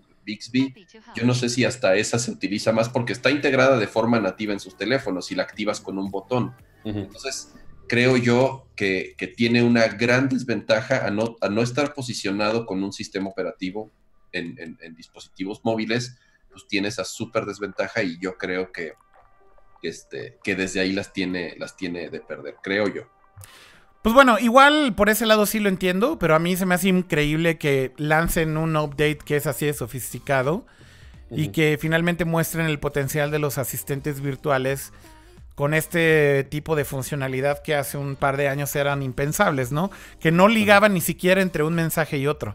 O sea, entonces, por lo menos a mí lo que me llama la atención de todo esto es es un demo increíble, funciona súper bien, o por lo menos en el demo se ve que funciona súper bien. El hecho de mantener la conversación con tu asistente durante... Este video dura de hecho dos minutos y medio y todo el video es una sola conversación, eh, entendiendo contextualmente todo lo que le estás diciendo a raíz de una sola pregunta. Y entonces te van mostrando, hecho, todo el árbol, ¿no? De cómo van relacionando tus contactos con tu calendario, con tus citas, con el hecho de que le hablaste de que era la agenda del día de hoy. Vaya, por lo menos como demo técnico se me hace increíble, ¿no? Ya si vaya a ser un éxito o no, pues ya es otra historia, ¿no? Pero bueno, esa fue otra de las cosas que presentaron. Este, por ahí también, eh, pues fue el anuncio este de Edge, de que ahora van a utilizar eh, Chromium, ¿no? Chromium, sí, que es un cambio, digamos que bastante radical eh, sobre la estrategia de Edge, que pues mm, era de esperarse, ¿no? Yo creo que finalmente eh, Edge, nadie, ahí sí para que veas, creo que tienen esa batalla así completamente perdida. Entonces yo creo que están intentando hacer algo distinto con su navegador. Y bueno, lo último fue algo totalmente random, pero fue Minecraft en AR. Este, que pusieron como este teaser al final, ahí lo estoy poniendo en pantalla. Y bueno, digo, no sé si esto sea algo que sea una super bomba o no, pero bueno, el hecho de que es Minecraft y que sigue siendo un juego increíblemente popular en el mundo, sobre todo con chavitos, y que sea en realidad aumentada, pues creo que sí es un anuncio bastante grande, ¿no? Este, eh, bueno, hace nada más este demo ahí de que se le olvida el teléfono ahí a, oh, se le olvidó su teléfono, joven. Y la chavita descubre que lo que dejó ahí fue No, ni, mundo. ni más ni menos que un Minecraft en 3D, ¿no? Digo, en, en AR. Que la primera vez que vimos Minecraft en AR, bueno, no, no AR, sino MR o XR, como le llamen, era con el. Kinect. ¿Cómo se llama? Con HoloLens. Ah, con HoloLens, tienes toda la razón. Y bueno, dice que el anuncio viene ya formalmente el 17 de mayo. Literal es un teaser, ¿no? Ah, nada. Este- no, no, ya, ya. O sea, está a unos días de que. Prácticamente. Sí, sí. O sea, ya esto ya es. Pues ya. mira, qui- quizá lo anuncien el mismo día que el beta de Mario Kart. Nunca sabes. No sé de qué estás hablando. Hay un beta de Mario Kart. Ah, de, de, De Mario. Kart Tour para celular. Sí, sí, sí. Tienes razón que ya estaba para se estas supone en mayo. Se Sí, supone. sí, se supone. Tienes toda la razón. Pero bueno, pues esos fueron como los anuncios grandes. Lo demás, sí, muy clavado en realidad de Microsoft. Este. Tal vez, no sé si valga, valga la pena ahí tocar algún otro punto, pero ¿por qué no hablamos ya de El I.O.? Linux está bueno, ¿eh? O sea, lo de la terminal nueva y lo del Linux. El kernel, ¿no? También que... el, el kernel, o sea, realmente ya va a tener, eh, con, con un- con una actualización en Windows, ya vas a tener un kernel completo de Linux en, en tu instalación de Windows 10. Sí. Entonces, justamente lanzaron también una, una, una nueva terminal, es justamente esta aplicación donde a través de comandos este, operas diferentes eh, ex- extensiones o instalaciones o shells, dependiendo de qué es lo que vayas a hacer. Entonces ya puedes tener prácticamente corriendo Linux de forma nativa dentro de Windows sin necesidad de estar instalando máquinas virtuales o eh, realmente eh, cosas que, que no eran la mejor manera o que eran muy lentas. Entonces, pues es, digo, siendo una conferencia de, de- de desarrolladores, fue una de las cosas que más ruidos este, generaron. Sí, sin duda Claro. lo de lo del kernel de Linux es una bomba, ¿no? Este, y el hecho de que hayan hecho ese kernel ellos mismos, ¿no? De hecho fue Exacto. como parte del anuncio es que ellos construyeron ese kernel para, para Windows y bueno, pues finalmente yo creo que cada vez te habla más de un Microsoft totalmente distinto a lo que a lo que eran, ¿no? O sea, el integrarlo de esta manera, pues simplemente habla de que están conscientes de quién es su audiencia, quiénes son sus desarrolladores, quiénes están usando eh, pues Windows a lo mejor para desarrollar. Y tal vez lo que dicen es si simplemente hacemos que sea más fácil todavía desarrollar en una eh, en una PC con Windows 10 pues tal vez capturamos todavía más a esa audiencia o la retenemos todavía aún más a esa audiencia no por ahí en el chat Es- están mencionando es- algunas otras cosas Visual Studio Online que creo que Visual fue Studio Online también interesante. sí sí Es, fue- es, es, es muy interesante cómo cambió Microsoft con cuando entra Satya Nadella a, a dirigirla. sí. Y, y- y siendo de estas grandes corporaciones, digamos, de las que más tiempo eh, llevan existiendo en, de desarrollo tecnológico, justamente eh, eh, parece hasta, hasta parece que se comporta ya como, como, como adulto, ¿no? O sea, eh, tomando, delineando muy bien cuáles son sus negocios, eh, apoyando mucho a la comunidad de desarrollo de Microsoft, entendiendo bien quién es su usuario, eh, empezando un- una nueva etapa con Windows, justamente con este nuevo lenguaje visual eh, y cómo va a cambiar Windows y cómo quieren eh, que justamente, digo, al final del día sigue siendo, creo que el, bueno, el sistema operativo de escritorio más, más utilizado del mundo.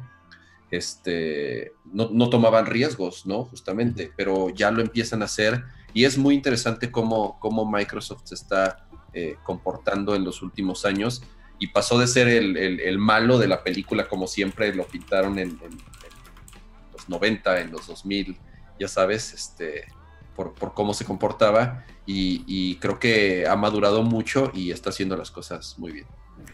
Sí, han cambiado radicalmente, ¿no? Como compañía. Y bueno, el hecho de que como que con todos los developers de todas las plataformas tienen algo, ¿no? Como algo de amor para todas las plataformas y todos los developers, aunque sean de iOS aunque sean de, de Android, te, te da mucho a entender como justo la nueva filosofía de Microsoft, ¿no? Una compañía que está como playing it nice con todo mundo.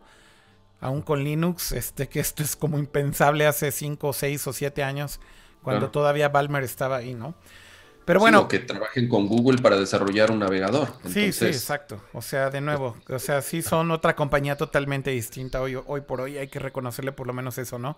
Por ahí hubo un mega fail en el escenario que fue cuando hicieron el demo de, de HoloLens. Ahí sí, la neta, con HoloLens no, no. Eso a mí me da para abajo, güey, porque yo les decía hace unos Nerdcores en el último episodio que hicimos juntos que yo me veo como Robocop, güey, andando en la calle con estos lentes. Y ves, Ajá. lo, y ves lo roto que todavía está el pedo, güey. Y sí dices, Dios mío, güey, le falta mucho a AR, ML, MR o ML o, o- o, este... Pues, eh, MR, eh, ¿no? Mixed Reality. Sí, Mixed bueno, también Machine Learning, porque tiene un poco que ver con todo, ¿no? Pero ML, AI combinado con AR y combinado con Mixed Reality, todavía sigue tan roto todo, güey, y es como tan rudimentario. Y estás hablando del device o de uno de los devices más caros y más, este, sofisticados que hay ahorita en el mercado junto con Magic Leap, ¿no? Este, y no, el, el fail de su demo ese del aterrizaje del... ¿eh? Est- Estuvo de pena ajena, güey. O sea, sí, ni lo quiero poner, güey. Pero de verdad sí fue así como, güey, no, no me gusta que esto pase con tecnologías nuevas porque simplemente ponen en, en evidencia como lo, lo, lo, cómo están alfileres todo esto, ¿no? Igual lo que me da gusto, por otro lado, es que del lado, creo, de mobile AR, como que las cosas están un poquito mejor. Este, por ahí se nos olvidó comentar que Facebook hizo mucho hincapié en estos efectos de, de Instagram y de, de Facebook, que son efectos para la cámara, y le dieron como mucho empuje a sus creadores y hubo El varias Spark sesiones. AR, como le llaman. Sí, Spark AR. Entonces, como que siento que eh, AR en mobile está mucho más sano que todos estos pinches gadgets de 3 mil dólares que están súper rotos, güey, la neta. No hay otra forma de decirlo. Oigan, hablamos de Google ya. Empezamos con I.O. Eh, miren, por aquí empezando con esto, que fue lo primero que presentaron que me gustó mucho. Hicieron un demo muy interesante de Augmented Reality en eh, Search. Y esto creo que me llama mucho la atención porque es el producto más grande de Google hoy en día, sigue siendo Search. Eh, procesan billones de búsquedas por día eh, cuando entramos a nuestro navegador o el app de Search de Google, lo que sea, y buscamos algo.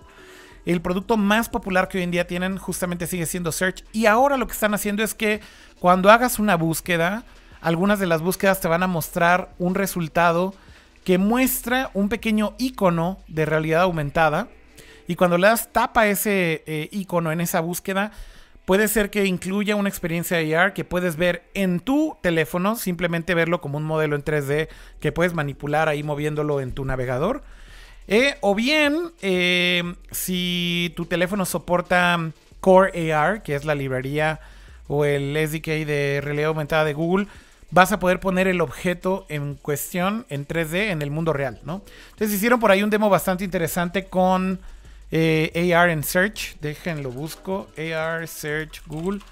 Y está bastante padre, digo, el hecho de cómo lo integraron en, en la en la Que búsqueda básicamente hicieron dos, dos demos. Uno, que estaban buscando, por ejemplo, algo de anatomía humana, de cómo se dobla un brazo, por ejemplo. Sí. Este, se ve todo el movimiento del esqueleto y los músculos en tercera dimensión, que si lo ves en una imagen o inclusive en un video, te falta. O sea, si quieres, si estás aprendiendo este tipo de temas, te hace falta. O sea, no, no estás viendo todo. Toda la este, experiencia, ¿no? Puedes apreciar de eso. Entonces, tú puedes girar el modelo 3D en tu celular o lo puedes este, migrar a tu escritorio y lo estás viendo Aquí en está de hecho en aquí está en pantalla, Pato, de hecho el del tiburón. Ah, es, el, es el demo del tiburón. Entonces, güey, quiero ver el tiburón, pero pues ver el, la- el render 3D del tiburón en el celular, pues no me da una perspectiva de qué tan grande es el fregado animal. Entonces, ¿qué hago? Pues bueno, lo paso a AR. Entonces, ahí lo vemos en pantalla, que es el tiburón ya a tamaño ya bien escalado. Ya ves el tamaño del, de semejante bestia. Este, y ahí, inclusive, en el mismo stage de, del Google I.O., ahí mostraron eso. Y la neta, sí está muy cool. que habrá que ver qué tantos resultados va a haber con ¿Qué tal modelos el video 3D que encontré ahí con un mono parándose en medio de la cámara? Ajá, yo creo que así fue el demo. Pero bueno, este, Pero tienes que hacer el chiste que hizo la mujer así de cuidado, no te acerques mucho porque te puede morder. Ah. Ajá, o sea, porque sí puedes ver muchos detalles, pero igual habrá que ver qué tanto pueden alimentar este los proveedores o los programadores alimentar a Google para que agarre sus modelos 3D. A Bueno, ver pues qué eso- tipos de contenidos no apropiados va a haber en 3D. No, yo creo que Este, eso ya es labor aquí- de los developers, ¿no? Pero, o sea, la idea de que puedas integrar AR con Search me encanta. A mí lo que justamente veo que tiene el potencial, creo, de AR El, que, el ejemplo que va a matar a Kira, que no sé si lo vio, Ajá. este, ¿viste, ¿viste el keynote o no? No lo vi completo. Vi- Bueno, vi, live más tweets adelante, tuyos y... creo que un poquito más atrás del tiburón, este, está un ejemplo con tenis. Ok. Entonces, justo- ah, sí lo vi, sí lo vi. Sí lo vi. Entonces, entonces están unos tenis, no sé qué marca, si Adidas o Nike, no sé. No, eran Este, unos Adidas. Eso. Entonces tú los pones, te muestra el zapato en 3D y tú lo puedes poner inclusive en tu cama con tu ropa para ver si a estos tenis combinan o no combinan. Este, entonces ya lo, lo mezclas ahí. Digo, los ejemplos de Google sí están sí como de, de pinche, este, como de tío borracho en fiesta, ¿no? Este, como, Ajá. como el de cama que dice, no te acerques al tiburón, te va a morder. Este... Sí, no, no son los mejores comediantes, honestamente. Y ni son los mejores demos, creo. Pero el potencial de que AR esté integrado a una búsqueda y desde la búsqueda puedas integrar la experiencia de AR me parece increíble. Creo que este es en respuesta también al estándar que Apple había desarrollado con Adobe. eh, que se llama USDC, eh, USDZ, que también era experiencias de AR en web, eh, que también está muy padre. La verdad es que la implementación de Apple es muy buena y además el nivel de realismo de los modelos en 3D y de la calidad y fidelidad que tienen los modelos es muy, muy buena. Y es como la respuesta a esto. Digo, aquí la lástima es que los developers van a tener que trabajar en dos versiones, como siempre, para que una funcione en Android y una funcione en iOS. Pero por lo menos me encanta que Google tenga ya una iniciativa real de AR sobre web. Eh, yo creo que esa es una gran noticia y que ya veremos un montón de búsquedas que empiecen a salir con experiencias de AR. Y yo creo que eso sí le agrega valor a algo que finalmente empieza desde un query en texto, ¿no? Este, yo creo que ese es un poco el punto. Eh, yéndonos a otros Después- de los. Sí, Después ahí saltamos, siguiendo con la cámara, saltaron a... a si estoy desmuteado, si estoy desmuteado. sí. Este, saltaron, a- sí, perdón, tengo que hacer double check antes de cagarla de nuevo. No, dale, este, dale. Cambiaron otra vez a la cámara a Google Lens, que pues, sí es toda esta integración del asistente de Google, pero con imágenes. Este, mostraron un demo que hasta eso ya es familiar. Este ejemplo de Word Lens, que tú ves un señalamiento en otro idioma y te lo traduce y te lo pone ahí mismo en la imagen. Que eso ya lo hemos visto, no es nada nuevo. Lo nuevo aquí que pusieron es que ahora este, el asistente puede leer todo lo que está escrito y te lo puede decir con voz. Entonces te lo dice en el idioma original o si lo quieres escuchar ya con la traducción. Eso es este, un poco para ayudar a las personas que no se les facilita leer o que de plano no pueden ver de la- este, absolutamente nada y que les pueda decir en su idioma este, este mensaje que están este, viendo en la vida real, ¿no? Pero ahí migramos un poco a lo interesante aquí es el procesamiento del idioma y de la voz. Porque, no sé, por ejemplo, si tú hablas con Google y le dices, Google, haz esto, te, te sientes como estúpido porque esperas un par de segundos a que el mensaje se mande a Google, que lo procese Google y después regrese la respuesta. Es algo súper estúpido y este, es medio estorboso al momento de estar usando todo esto este, de asistentes virtuales. Justo hablamos el Nerdcore pasado de que ya la voz es el futuro. Y eh, también había un pedo ahí de privacidad, porque justo Apple en el CES puso un gran anuncio de, oye, todo es privado, nadie se va a la nube de Google. Este, pero ahora esta vez Google dijo, oye, pues antes teníamos un modelo que pesaba 2 gigabytes en nuestra nube y sí tardaba un chingo en que te regresara la respuesta. Sí. Este, ahora lo que hicimos es, ok, todo ese modelo de 2 gigabytes lo comprimimos a 0.5 gigabytes. Un cuarto del tamaño original, que está muy cabrón. Este, y eso ya no está en la nube de Google. Ahora está dentro del celular. Entonces ya no tarda ni por la conexión de internet ni por el procesamiento, sino que ahora las respuestas del, del asistente de Google pueden ser hasta 10 veces más rápidas, porque todo lo está procesando en el teléfono. Y ahora eso juega también con la privacidad, o sea, ya no mandas tus conversaciones a Google, sino que ya tu teléfono mismo está haciendo todo este procesamiento. De hecho, anunciaron también, no sé si te acuerdan, el año pasado Google Duplex, que es el servicio que tú le dices, oye, hazme una cita en la peluquería X hora. Sí, como esta Este- extensión de Assistant para que haga task por ti, ¿no? Exacto, que haga task por ti específicamente con voz, que tú marques al lugar Y haga una Y- reservación a tu nombre, ¿no? ajá, y la voz del asistente de Google haga todo por ti, básicamente. Ahora, esto lo extendieron al- a la web. Si estás haciendo un formulario para, no sé, reservar un cuarto de hotel o un coche o lo quieras, es un formulario eterno como de mil horas y como diez mil pasos. Este, y que Google Assistant ahora usa tu información porque ya sabe de tus viajes, ya sabe a dónde vas, ya sabe muchas cosas de ti, entonces ya te puede llenar mucho ese formulario por ti. Y al final solo te va a mandar una confirmación este, y ya tú nomás la. Y ya. Sí, básicamente Y- hacen un demo ahí de que le dicen, quiero reservar un coche de tal a tal fecha en tal ciudad. Y va y hace todo por ti, ¿no? Este. Básicamente, sí, o sea, rentaron un coche así con llenar el formulario en dos pasos, este, en vez de estar tú llenando manualmente que la fecha, que tu dirección, que de dónde vas. Sea, Ese demo, ese demo, por cierto, y de hecho aquí está la nota, no está disponible todavía y de hecho no hay fecha de lanzamiento. Simplemente lo pusieron ahí como, ahí está el demo y esto es lo que va a poder hacer, ¿no? Ajá, pero esta nueva generación del asistente que ellos llaman, que es esta versión comprimida de, del procesamiento con voz, también lo están usando para, aparte de las traducciones, es que quieren hacer duplex, pero para llamadas, si no puedes contestar, este, por ejemplo, si estás en una llamada, Google escucha la llamada y te la transcribe por ti porque es inmediato. Y tú, si no estás disponible para contestar la llamada, estás en una junta, lo que quieras, tú puedes responder con texto, pero el asistente lo va a contestar con voz, lo cual está o sea, medio raro que estás hablando con la persona, pero Que de hecho La es también una hablando. evolución de lo que ya tenía, ¿no? Porque ahorita está justamente ya implementado lo del screen, eh, ¿cómo se llamaba? Screen call, creo. Que es que cuando tienes una llamada en un pixel, eh, sobre todo para combatir las robocalls o el spam exacto, call. para, eh, escucha un poco Pero a lo que voy es que ver si antes- es Pero es no. que a, a lo que voy es, antes solamente te transcribía lo que estaba escuchando de la llamada y lo único que te dejaba hacer era contestar sí o no. O sea, por ejemplo, Ajá. quiero contestar la llamada o quiero rechazar la llamada. Y veías la transcripción ahí, entonces veías que era spam y le decías que no. Pero ahora lo que estás diciendo de esta nueva versión es como llevarlo al siguiente nivel en donde puedas responder algo en específico tú en texto y Duplex te lo traduce a voz. Este, y habla, digamos, por ti con esa persona y le dice en voz algo, ¿no?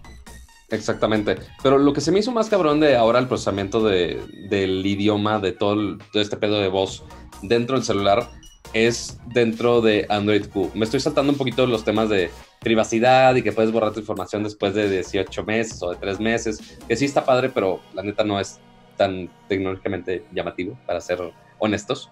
Pero, este, ahora, anunciaron obviamente Android Q, beta 3, este, que es la décima versión de Android, muy padre, muy bonito, este, pero que integraron mucho esta función del idioma con una cosa que ellos llaman live caption. Entonces, tú cuando usas el, el cambio de volumen, tú ves pues, los controles y le pones mute y vibrar, o, o sea, los controles normales de, de sonido, ¿no? Pero aparte agregan una nueva opción que es esta que se llama live caption. Entonces, imagínate que estás en una junta, estás en el metro y pues no puedes escuchar el audio, no traes audífonos o cualquier cosa similar. Lo que hace live caption es que escucha el audio, se hace del video, de la nota de voz que quieras escuchar, etcétera, y te la transcribe por ti al momento. Entonces, si es un video, o sea, X, grabar grabaron un video X que no, no tiene información de subtítulos, no nada, al momento que tú le des play, Android va a escuchar ese video y te va a poner esa traducción. El transcript en subtítulos. Ajá, Pero es lo, lo cool de esto es que sea ya a nivel sistema operativo y con cualquier video y no necesariamente de un video de YouTube, ¿no? Que, que Y que, y que no o sea, he estado rogando porque eso lo hayan. Yo esperaba que Facebook iba a lanzar esto con WhatsApp, pero para toda la gente odiosa que manda mensajes de voz de al menos más de un minuto, que son la cosa más de hueva de la vida, este, y hay gente que manda Biblias enteras en, not- en notas de voz y es una cosa muy de hueva. Y es, ok, a ver qué dijo, déjale de regreso más. Es una hueva, no lo hagan, por favor. Pero ahora con esta opción, si me mandan un mensaje de voz muy largo, simplemente le digo a Google, oye, escucha el audio y transcríbemelo mientras lo escucho. Este, entonces ya puedo checar la conversión, es- este, leer todo en vez, de, en vez de estar escuchando su voz odiosa todo Sí, el sí, tiempo, volver a otras partes de la conversación sin tener que escuchar todo el audio y a ver dónde lo dijo. O sea, sí es un cambio muy Bastante bueno. y- útil, ¿no? ajá, muy, muy, muy útil. Y que todo sea dentro del mismo dispositivo, como Sí, sí. dices, sin necesidad de que vaya a los servidores de Google y el tiempo que tarde y en regresar, y además obviamente por temas de privacidad, ¿no? Si tú quieres Exacto. Entonces ya es más rápido y más privado.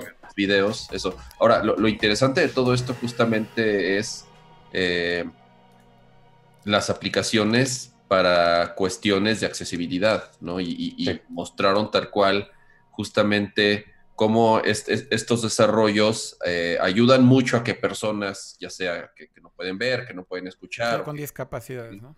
capacidad puedan utilizar estos dispositivos este, sin, sin, número uno, sin necesidad de estar eh, mandando tu información y que realmente sea eh, casi, casi de forma inmediata, ¿no? Tanto para escuchar y que te transcriba o para dictar y que teclee, o más bien que escriba el teléfono y mande el mensaje, ¿no? Y el demo que hicieron con la llamada telefónica se me hizo este, buenísimo porque alguien que no puede, este, no lo sé, sostener el teléfono, o que no pueda teclear o que no pueda escuchar, pero sí puede ver, ajá, obviamente le transcribe en tiempo real el, audio y el de la misma forma como contesta, pues si no puede escribir, res- responde el mismo teléfono con, una voz semi, digo, lo más natural posible, este, pero muy interesante justamente las, las aplicaciones de accesibilidad que tiene esta tecnología. Oigan, otras cosas de Android Q eh, que creo que fueron importantes, aquí las voy a poner en pantalla, pero bueno,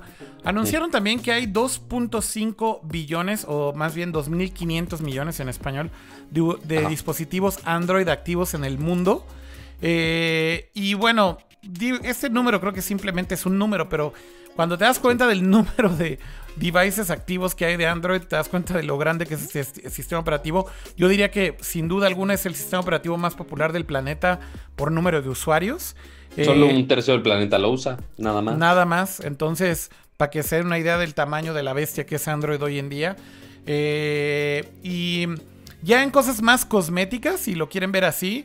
Bueno, finalmente se anunció que Android va a tener finalmente eh, un tema completamente dark o, o este nuevo trend de todas las apps de tener un dark theme a nivel sistema operativo. Ya lo va a tener finalmente Android Q. Eh, va a tener un nuevo módulo de Digital Wellbeing, que es este tema también de cuidar tu salud. Cuánto usas el teléfono, en qué tipo de apps lo usas, etcétera, etcétera, y tratar de administrar. Principalmente, principalmente con control para controles parentales. Sí, para, para- tus hijos y demás. para sus ¿no? hijos que están controlando de, oye, ¿qué tanta tiempo puedes usar para tal app, etcétera? Todo eso ya lo puedes este, controlar de una manera mucho más fácil. Este, y lo último que, obviamente se centra mucho en seguridad y privacidad, pero pues bueno, todas las versiones tienen patches y mejoras de seguridad y privacidad. Ya hay un modo incógnito para Maps, este, Ah, que eso está, es, de es hecho. novedad. Ujú. Este, pero también anunciaron de, oye, si nos estamos comprometiendo con todo este show de los teléfonos flexibles. Por más que ya sabemos la historia del primer teléfono flexible, ya bien fuera del rollo, este, que sí está A ver, pero ibas a hablar de lo de incógnito de Maps o de los teléfonos flexibles, ya no entendí. Eh, no, por lo de incógnito de Maps, pues ya. Nada más, es, nada ya. más es que tiene incógnito y ya, ¿no? No hay mucho Ajá, que es- decir. o, ajá, o sea, no, no tiene gran gracia. Es, Ah, ok. vas a un lugar y no quieres que te traque, o estás buscando un lugar y no quieres que te traque. ok, Pues es básicamente igual que incógnito en Chrome. Ahora vas a tener incógnito en YouTube, incógnito en Maps, ¿no? Exactamente, Ok. es exactamente lo mismo. Va, ok. Bueno, pero entonces, Este- perdón, decías, ahora sí lo de que en Q van a soportar teléfonos flexibles, ¿no? Ajá, que pusieron un- una explicación, un demo muy básico, pero muy estúpido. Es, ok, si estoy esperando este, a tal persona en X lugar, empiezo a jugar en mi teléfono con la pantalla chica y después ya que me siento ya expando la pantalla. Y estaba jugando un juego de carreras en una pantalla súper delgadita y es como de, güey, nadie va a hacer eso, nadie. Pero pues, justo es, ok, darle las herramientas a la, a la gente, a los desarrolladores principalmente, que puedan adaptar sus apps a que simplemente lo abras y ya continúe toda la experiencia, ¿no?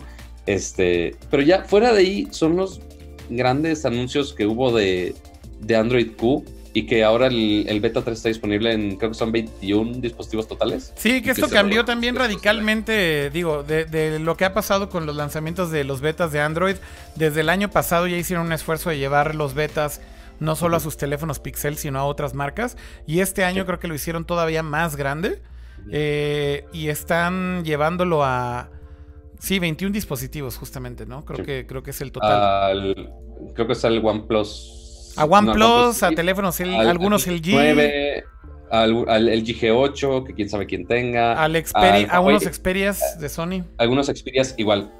¿Quién usaría un Xperia? Pero bueno, este, y Huawei sorpresivamente no fue, yo estaba esperando que fuera el P30 o el P30 Pro, pero únicamente le están dando soporte al Mate 20 Pro, Ok, por alguna razón. para el beta. Este, y el, creo que el Nokia 8.1, entre otros. ok. Este, y el Essential, por más que ya no, ya no, ya no figura, ahí está todavía dándole soporte, ¿no?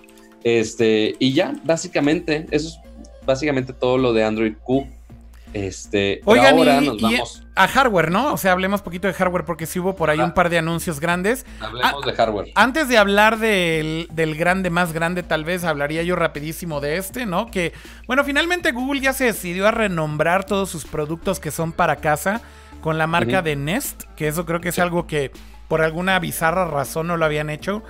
Compran esta compañía que eh, fundó Tony Fadell, el inventor del iPod, hace varios años y por alguna razón seguían manteniendo Google Home y tu marca de Google para, para el Home Hub y para este la bocina y demás. Home Las Mouse cámaras, y por otro lado. y todo esto. Y Pero e- estaba muy raro que tenían Nest aparte, que sí lo compraron ellos Sí. y, se, y seguía con el nombre de Nest y se centraba mucho en seguridad, las cámaras, este, las llaves, accesos. sí, pero lo este, tenían como dos marcas separadas, ¿no? Ese es un poco el punto y ahora Ajá, finalmente anunciaron yo que ya todos ¿por los qué- dispositivos, ya todos los dispositivos que salgan de hoy en adelante de hardware para casa de Google se van a llamar eh, Google Nest eh, Products, No, ¿no? sin Google, sin Google. No, sin Google, Google, de Google, hecho. Nest. O sea, el No, nombre oficial O sea, es Google de hecho, Nest. si, o sea, si tú te vas al Google Store, este, ves los productos Ajá. y ya, por ejemplo, el único que sí cambiaron el nombre de un producto ya existente, Sí. el existente, perdón, es el Google Home Hub. Ok, se llama Google Home Hub, Ok. pero ahorita, ahorita si entras al Google Store gringo, ahora ya solo es Nest Hub. Ah, tienes Ya, toda la razón. Google Home ya no es Nest Hub, o sea, está en el store de Google, pero Tienes es toda la razón. Nest únicamente. Porque yo me pregunto, ok, ¿por qué este? Yo creo que tiene más poder el nombre, o sea, en cuanto a market, este, el conocimiento de la marca, creo que tiene más poder Google que Nest, ¿no? Tiene- Pero ¿sabes. ¿sabes qué, Pato? Yo creo que tiene más que ver también con esa percepción de la privacidad. Exacto, ajá, es, ok, a Google le confío mi privacidad o le confío más mi privacidad a Nest. Ahí como que la diferencia. Pero ahora... Para el este, que no tiene ni puta idea que Google es dueño de Nest, es, es creo que la fórmula correcta, ¿no? O sea, llegan a una tienda y dicen, oh, Google. Google seguramente es peligroso por la todo, privacidad. y los paranoicos, este, los antivaxxers y todo ese rollo. Este, los son flat, los que los llegan. flat eh, no. earthers. Este, pero, pues bueno, entonces ya lanzaron, este, what the fuck, activé las, paréntesis cultural. No sé si supieron, pero Jack Dorsey, el, fun- el cofundador de Twitter, está en México. Sí. Está en la Ciudad de México ahorita, sí. En la Ciudad de México y algunos periodistas tuvieron una junta con él, este, y pues activé las notificaciones para ver qué chingado estaba haciendo en la ciudad, ¿no? Este, y tuiteó nada más y nada menos, a ver si lo puedes poner en, la, en, en pantalla aquí, su último tweet. ¿Quién? Este, yo dije, no, va a tuitear algo súper relevante y súper importante. Ajá. Este, pero ¿lo puedes poner en pantalla o no? Aquí estoy poniéndolo. Ah, ah, es que sí, o sea, nomás tuiteó una foto de atún marina azul. What? Ahí está. O sea, el no texto, no nada, güey. Es como de, ah, Marina atún azul, sobre. lomo de atún de aleta amarilla. Este es Jack es Dorsey, todo, güey. el CEO de Twitter. Puro, puro conocimiento. Fíjate, su, primer tweet en Ciudad de México es Hola Ciudad de México. Su segundo tweet Claro. es un paquete de atún. Ajá. Es como de, ah, ok, güey, estoy tan jodido en México que me voy a comer un sobre de atún. Pero bueno. Bueno, este, mejor no, no venden sobres de atún en sobre allá, no lo sé. No, güey, yo, no sé, yo la no neta sé es que la- allá... No sé qué pedo, pero yo bueno. a Jack Dorsey ya no lo entiendo, güey. O sea, ya lo perdimos, güey. Ese así pinche... Se fue al Tíbet, güey, y regresó así como en su pedo como de monje tibetano, pero de Ya no sé Silicon Valley, güey. tweets más random si Elon, si Elon Musk o este güey. No, Este, no, pero no, Jack Dorsey, güey, sí, ya. se dan un tiro. Pero bueno, volviendo a Google, disculpen el paréntesis cultural, solo estaba muy cagado. Este, ahora, aparte de cambiar el nombre, lanzaron un nuevo producto que se llama el Nest Hub Max. Ahí está en pantalla. que, pues como su nombre lo implica, es una versión un poco más grande de lo que conocíamos como el Google Home Hub, que sí es el Smart Display, tiene todas las funciones de software que ya conocíamos, pero este, tiene unas pequeñas mejoras. La pantalla ahora es de 10 pulgadas, a comparación de 7 pulgadas de la anterior. Y tiene, Tiene, una mejores cámara. bocinas, este, con un subwoofer de 3 pulgadas, y aparte tiene una cámara en la parte de enfrente para, obviamente, hacer videollamadas, pero también funciona como cámara de Nest. Entonces la puedes usar como cámara de seguridad. Entonces, eh, si estás fuera de casa o algo así, si la cámara detecta movimiento, te puede mandar una notificación, ya depende cómo la configures, y puedes supervisar la casa desde, este, desde fuera, o sea, de tu teléfono en cualquier lado del mundo, básicamente. Y esta Pero- cámara este, también la intentan este, agregar un poco más con el asistente de Google. Entonces, es un poco más creepy, ya quién sabe cómo está el pedo de privacidad ahí. Este, que sí lo mencionaron, que sí tiene su switchecito para que mate la cámara y el micrófono electrónicamente, según. Este, y ahora esta cámara, para integrarse con el asistente de Google, detecta, puede registrar las caras de las personas que tienen sus cuentas de Google afiliadas. Este, y al momento que tú te acercas al, al Nest Hub Max, detecta tu, cara y te va a personalizar los resultados para ti. Entonces, si yo me acerco, detecta mi cara y dice, ah, hola Patricio, tu calendario hay tal, tal, tal y tal. Pero únicamente me va a dar mi información personalizada de lo que yo le pida. Este, sí está un poco creepy, está cool, la neta me gusta, o sea, es algo que yo usaría, pero, este, pues, sí, ahora ya tienes una cámara de Google, este, bueno, de Nest, técnicamente hablando, este, en tu casa integrada con, este, toda la experiencia del Google Home Hub. Ahora, este, el, el- el Nest Hub ya había salido, ¿no? Es el, el- el que Sí. está ahorita en el sitio, es el mismo que ya. El que, antes, el que antes era el Google Home Hub, Ah, le este- cambiaron a Nest Hub y salió Exacto. el Max, que es más Exacto, grande. pero el, el Nest Hub, el, o sea, el chiquito, sigue haciendo exactamente lo mismo, no tiene cámara, este, la pantalla más chica y ya. O sea, funciona como Smart Display, se acabó. El Nest Hub Max, la única mejora es pantalla más grande, mejores bocinas, cámara, cámara. Que, que cámara es lo principal. 229 dólares no está mal, ¿eh? 229 dólares no está nada mal y aparte bajaron el precio del, del Nest Hub a 129 dólares, que ya estaba en descuento mucho rato en ese precio, la neta. Yo lo agarré Este- en 100 dólares el, el hub. De hecho, compré dos Sí, porque la- estaban en 100 ¿Y dólares en... Te lo vi. Creo ¿Y que qué tal fue... está, bueno? ¿Cuándo fue? ¿En Black Friday del año pasado? Sí, Sí, está padre. La neta sí, o sea, es un buen device como para tenerlo justo en la cocina o un lugar así. Ajá. Es un buen, es un buen marco digital fotográfico. Es un buen marco digital fotográfico, exactamente, también. Pero además de eso, pues sí le dices, oye, muéstrame un video de YouTube de no sé qué. Entonces, mientras estás en la cocina, por ejemplo, O muéstrame recetas o ese Ajá, tipo de cosas ajá, que te parece- puede ir paso por paso. para ese tipo Ah, de y cosas. que algo interesante que anunciaron es con la cámara, por ejemplo, si estás en, en el caso de la cocina, que sí se usa mucho, pues estás ocupado con las manos o inclusive con tus manos llenas de X ingrediente que estés cocinando. Sí. Este, y ok, ya sonó el timer del, del Nest Hub. Para pararlo, simplemente le das así. Y ya, se apaga porque lo detecta con la cámara. En vez de estar gritando comandos y a ver si te escucha con la música o quién sabe qué estés escuchando, pues bueno, ya nomás le das así y ya se calla. Que de hecho también actualizaron los, los timers y las alarmas de Google. Imagínate que. s- Ya son- las puedes callar nada más con comando de voz, ¿no? Exacto, entonces ya no, este, era un problema siempre que, ok, te despiertas 6 de la mañana, en buenos casos, hay gente que se despierta mucho más temprano, seguramente, este, y que están todos jodidos, y es pensar en, ok, Google, apaga el timer, y a ver si te escucha bien entre que si hablas bien o no, no hablas bien, este, pues es un pedo. Este, entonces simplemente implementaron que cuando suene la alarma, la alarma o suene el timer, simplemente dices stop y ya, se calla a la chingada. Ya no necesitas decir el, el keyword este, Bueno, para, para este tipo de vamos, cosas. vamos a otros de los anuncios, Pato, si te parece bien. O sea, digo, ya hablamos de Q. Off, off está Así de, me vale madre, pero. Ya, ya vi que of course también tiene su foto con Jack Dorsey. Ahí me lo pusieron en Twitter también. Ajá. Tiene el atún y tiene. O sea, no entiendo qué está pasando, güey. No, no, no Sí, sé. Me perdí. Alguien O ya sea, me yo también ya me perdí, güey. Está muy avanzado el pinche mame de Twitter o, o su chiste es muy local ahí de. Ya, ya es muy meta para Twitter. Sí, sí, Pero bueno, sí. Ahora, Eh, el- bueno, ya hablamos de los subtítulos, ya hablamos de Android Q, ya hablamos de Google Maps, hablamos de los updates para Lens, hablamos de Duplex para el web y yo creo que lo único que hace falta es de hardware, pues el anuncio grande que fue este nuevo teléfono de la familia Pixel, que son el Pixel 3A y el Pixel 3A Excel, ¿no, Pato?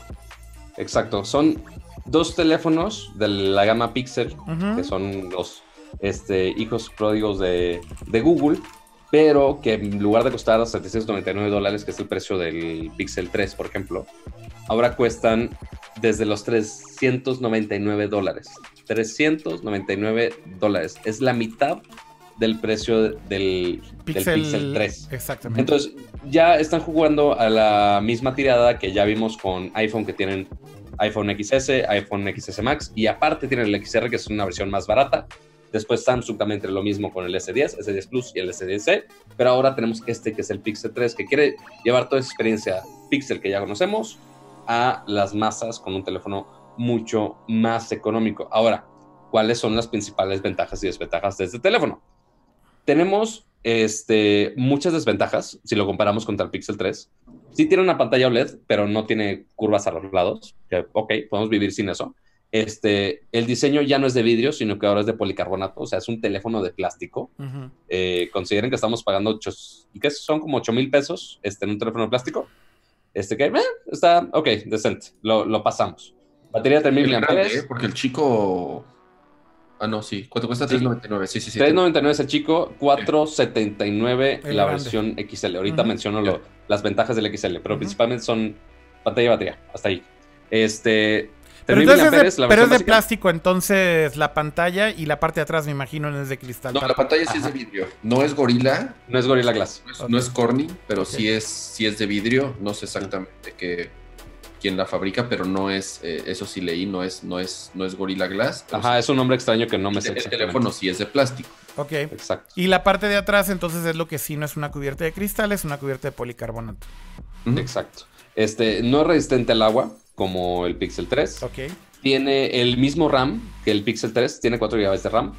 Eh, lo que más cambia es el procesador. Teníamos este, el tope de gama con, con los Pixel, que era el Snapdragon 835, Sí. Y ahora tenemos un Snapdragon 670, que sí baja algo de performance. Es de nueva Es- generación, pero no es de tope de gama, ¿no? Exactamente, o sea, Es no, como- no es gama alta, pues. Es como el Celeron. No, no, no tanto. No tanto, no, de bueno, hecho, a de hecho para es- es la teléfonos gama- de la- gama media creo que son muy decentes. A ver, si estás Es- hablando es de un teléfono. Sí, exacto, es media alta, es a lo que iba. Es- esa es la mejor Ajá. forma de decirlo, porque O sea, para el 90% de los usuarios que van a usar este teléfono No tienen un problema. La diferencia. El, tema un es el costo, o sea, por el costo realmente no nos podemos poner tan exigentes y por lo que yo he leído, eh, traté de leer lo, más que pude, las reseñas que ya salieron, Sí. el, el- el costo-beneficio del teléfono realmente no tiene competencia, o sea, por todas las ventajas que tiene, por la versión del sistema operativo que tiene, por Porque las- ahorita no hemos hablado todavía de la gran ventaja que tiene el, estos, estos teléfonos la aquí. cámara, obviamente. El 3, exactamente, o sea, no tenemos la cámara de selfies amplia como la tiene el, el Pixel 3, Me- pero tenemos la cámara principal, que es la cámara trasera de los Pixel, que sabemos que es una sola cámara, no se fueron a, a- a mejorar la cámara, sino que ya funciona muy bien y es de las mejores cámaras que hay este, en teléfonos en general. Este, y esta misma cámara la tenemos en un teléfono de 400 dólares. Este, y tenemos las mismas funciones. Tiene el modo nocturno que es muy cabrón en los Pixel. Tenemos el super resume, tiene HDR+, tiene el modo retrato por software que funciona increíble. Este, y pues todo eso lo tienes en el mismo teléfono. Entonces, si lo que quieres es una excelente cámara, si lo quieres es la calidad fotográfica del Pixel, ya no necesitas irte por el teléfono de más caro de la vida, Claro. ni por 800 dólares y mucho menos por la ceja gigante del Pixel 3 XL, sino que ahora lo puedes tener desde un teléfono de 400 dólares, que la neta, eso está muy, muy, muy cabrón. Sí, yo creo que Es- si lo, si lo vemos fríamente, lo que está haciendo Google es diciendo, te llevamos prácticamente la misma experiencia que tienes con un Pixel de gama alta, eh, que son caros, digo, hay que decirlo también, el Pixel Excel eh, 3, o el 3 Excel, perdón, empieza en los 800 dólares y de hecho si te vas al más alto termina en 950 No, no dólares. es cierto. El, no, el 3 solo empieza en 800. Sí, es lo que dije, El 800. XL no, el, por eso, el XL va más para arriba. ¿Ah, sí? Ah, tú Sí. dices el 3 empieza en 800, tienes toda la razón. Y luego el. Excel creo que es en 900 y luego ya ahí. depende del storage, ¿no? 950. Entonces sí, tienes toda la razón. O sea, están rebajándolo a la mitad de precio, pero a ver, tienes todo lo que tienes en un Pixel a nivel software. Y, y digo Sí. a nivel software porque eso incluye la cámara. La cámara del Pixel es increíblemente buena gracias a que el Sí. software de Google es increíblemente bueno, ¿no? El procesamiento. Pero tienes storage infinito de fotos en Google Fotos, tienes... le- no, Conste, sí- sí no, tienes. en calidad original, conste. no, no, no, Conste. pero sí lo tienes infinito, pero sí lo tienes infinito. Ah, bueno, pero eso, pero eso hasta yo lo tengo que uso Ah, tienes razón, acaso. porque calidad full solamente es para Excel, para, para, para Pixel Exacto. 3, ¿no? Tienes toda la razón. Ajá. Tienes toda la razón. Pero igual te, te almacena una sí versión vieron- bastante buena. Ahí sí se vieron gandallas, ¿eh? Exacto, Ajá, un exacto, poco. un poquito gandallas. Pero bueno, eh, los dos tienen pantallas OLED, los dos tienen sonido estéreo, los dos tienen Google Photos Backup. La única Eh, diferencia con el 3A XL es el mismo diseño de policarbonato, un poco más grande, que ahora es una pantalla, en vez de ser de 5.6, sube a las 6 pulgadas, misma resolución Full HD, Sí. Y este, sube la batería a los 3700 mAh. Oye, y un detalle muy interesante que hicieron en la misma movida que Samsung es que estos este, Pixel 3A tienen audífono, puerto de audífono. Sí, o sea, ya, de hecho, los Pixel 3 y 3XL, eh, todo el mundo se quejó de, güey, ¿por qué le quitaron el audífono? Y Porque, lo hecho, regresaron. con, el- ajá, con, el, con los Pixel anteriores habían promocionado, eh, eh, miren, sí tiene audífonos, porque le están tirando al iPhone y después se lo quitaron. Fue como que, eh, güey, ¿qué pedo? La neta es que Es- suena súper buena opción si lo ven fríamente por el precio al que están poniéndolo. El hecho de que tengas updates de Android al día, el hecho de que tengas Google Assistant al día, el hecho de que tengas duplex, todas las funciones de Android que justamente van presentando, Google Lens, etcétera.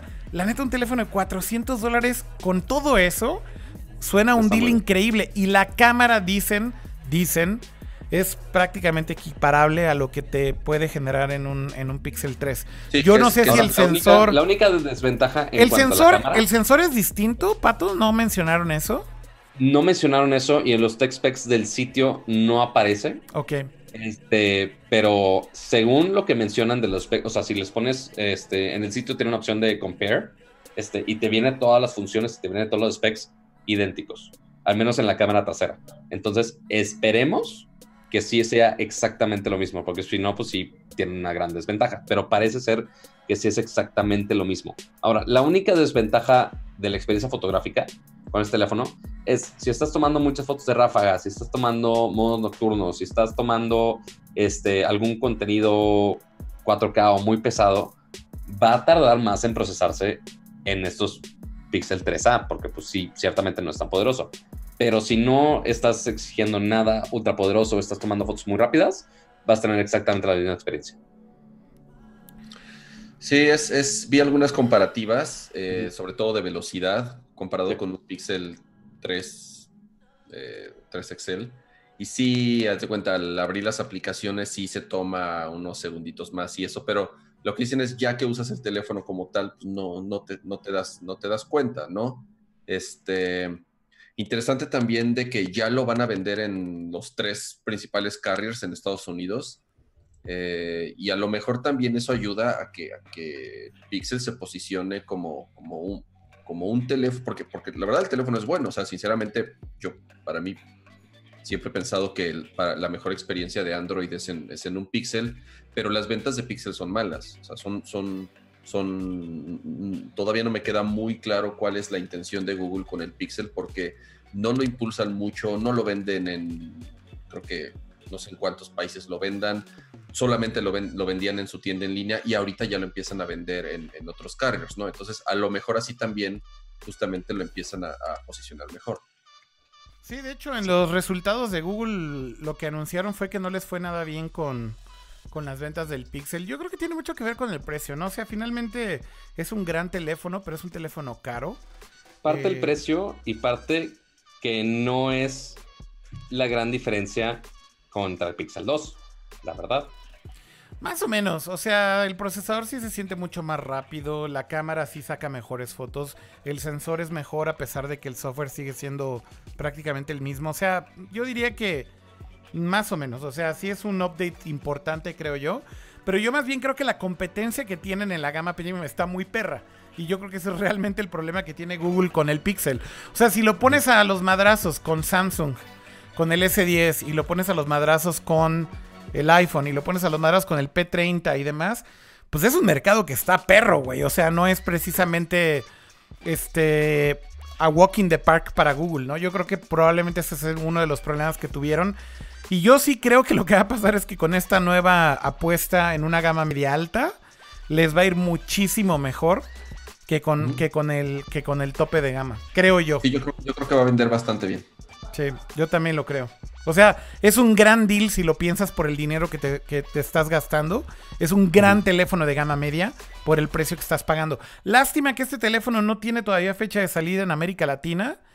Y digo, nunca se ha vendido aquí. De hecho, apenas se extendió hace unos, ¿qué será? Como seis o siete meses a algunos países fuera de Estados Unidos.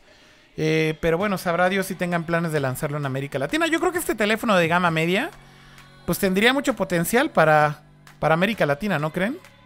Sí tiene mucho potencial para América Latina, pero pues bueno, Google y hardware aquí en América Latina está medio chafón el despliegue, sí tardan muchísimo. Yo esperaba que ya cuando estaba el asistente de Google, ya por ejemplo en español de España, ya iba a ser fácil migrarlo para acá, porque de hecho el Pixel, el 3XL y este que va a ser el 3A, sí iban a salir, a salir en España. Este, yo pensaba que no lo vendían justo porque pues, no estaba este, el asistente disponible en español. Pero pues sí, ya está todo en español de Latinoamérica, no, no habría un por qué no. Este, pero falta ver si se hace alguna alianza con algún carrier. Claro. Si lo venden solos, que las, la siento medio difícil aquí en México todavía. Yo también. Este, ver con qué retailers. Es, es un problema de distribución de hardware muy pesado. Entonces, a ver si Google se avienta la talacha de si traer esos dispositivos acá. Sí, no es fácil, no es fácil. Necesitarían un team aquí grandísimo, soporte y bueno, no, no es cualquier enchilada y nada más decir que lo van a sacar. Por ahí en el chat preguntan... Si compran un Pixel, preguntan, si compran un 3A, ¿lo pueden usar en México sin problemas? En teoría, sí. Lo único que depende son las bandas, que según yo, las mismas de Estados Unidos funcionan acá sin problema. Sí, Este, porque eso pasa mucho con los teléfonos chinos y de Asia y ese tipo de cosas, ¿no? por lo menos con el Pixel 3 Excel eh, les puedo decir que sí funciona con todos los carriers, ¿no? Este, no hay ningún problema. Entonces no, no debe ser problema. Sí, a veces Que quizá pongo quizá me, lo, me lo daría si me voy una vuelta a Estados Unidos, fíjate. La neta sí, o sea, por el precio, insisto, creo que es un buen deal. Ujú. 400 dolaritos ya suena bien. Y la neta, si conoces a alguien que vaya a Estados Unidos o algo así, yo creo que sí vale la pena encargarlo y así de, oye, pues por 8 mil pesos es un buen, buen teléfono, ¿no? Sí. La verdad, sí. Oigan, Algo pues ya, no sé si ya se nos olvidó algo. Ah, bueno, faltó una cosa. Este, de hecho, también Google hizo un demo de Google Assistant muy parecido al de Cortana. Lo voy a poner por aquí. Este, pero justamente fue muy parecido en el sentido en el que justamente mostraban ahora que no solamente es más rápido, sino también comandos que van seguidos en la misma conversación, muy parecido a lo de a lo de Cortana. Y en una sola conversación, ahí le suelta un montón de cosas. Ahí va el demo, de hecho. Hey Google, open calendar. Open calculator. Open photos. Set a timer for 10 minutes. Todo en la misma conversación. weather today? What about tomorrow? Show me John Legend on Twitter. Get a Lyft ride to my hotel.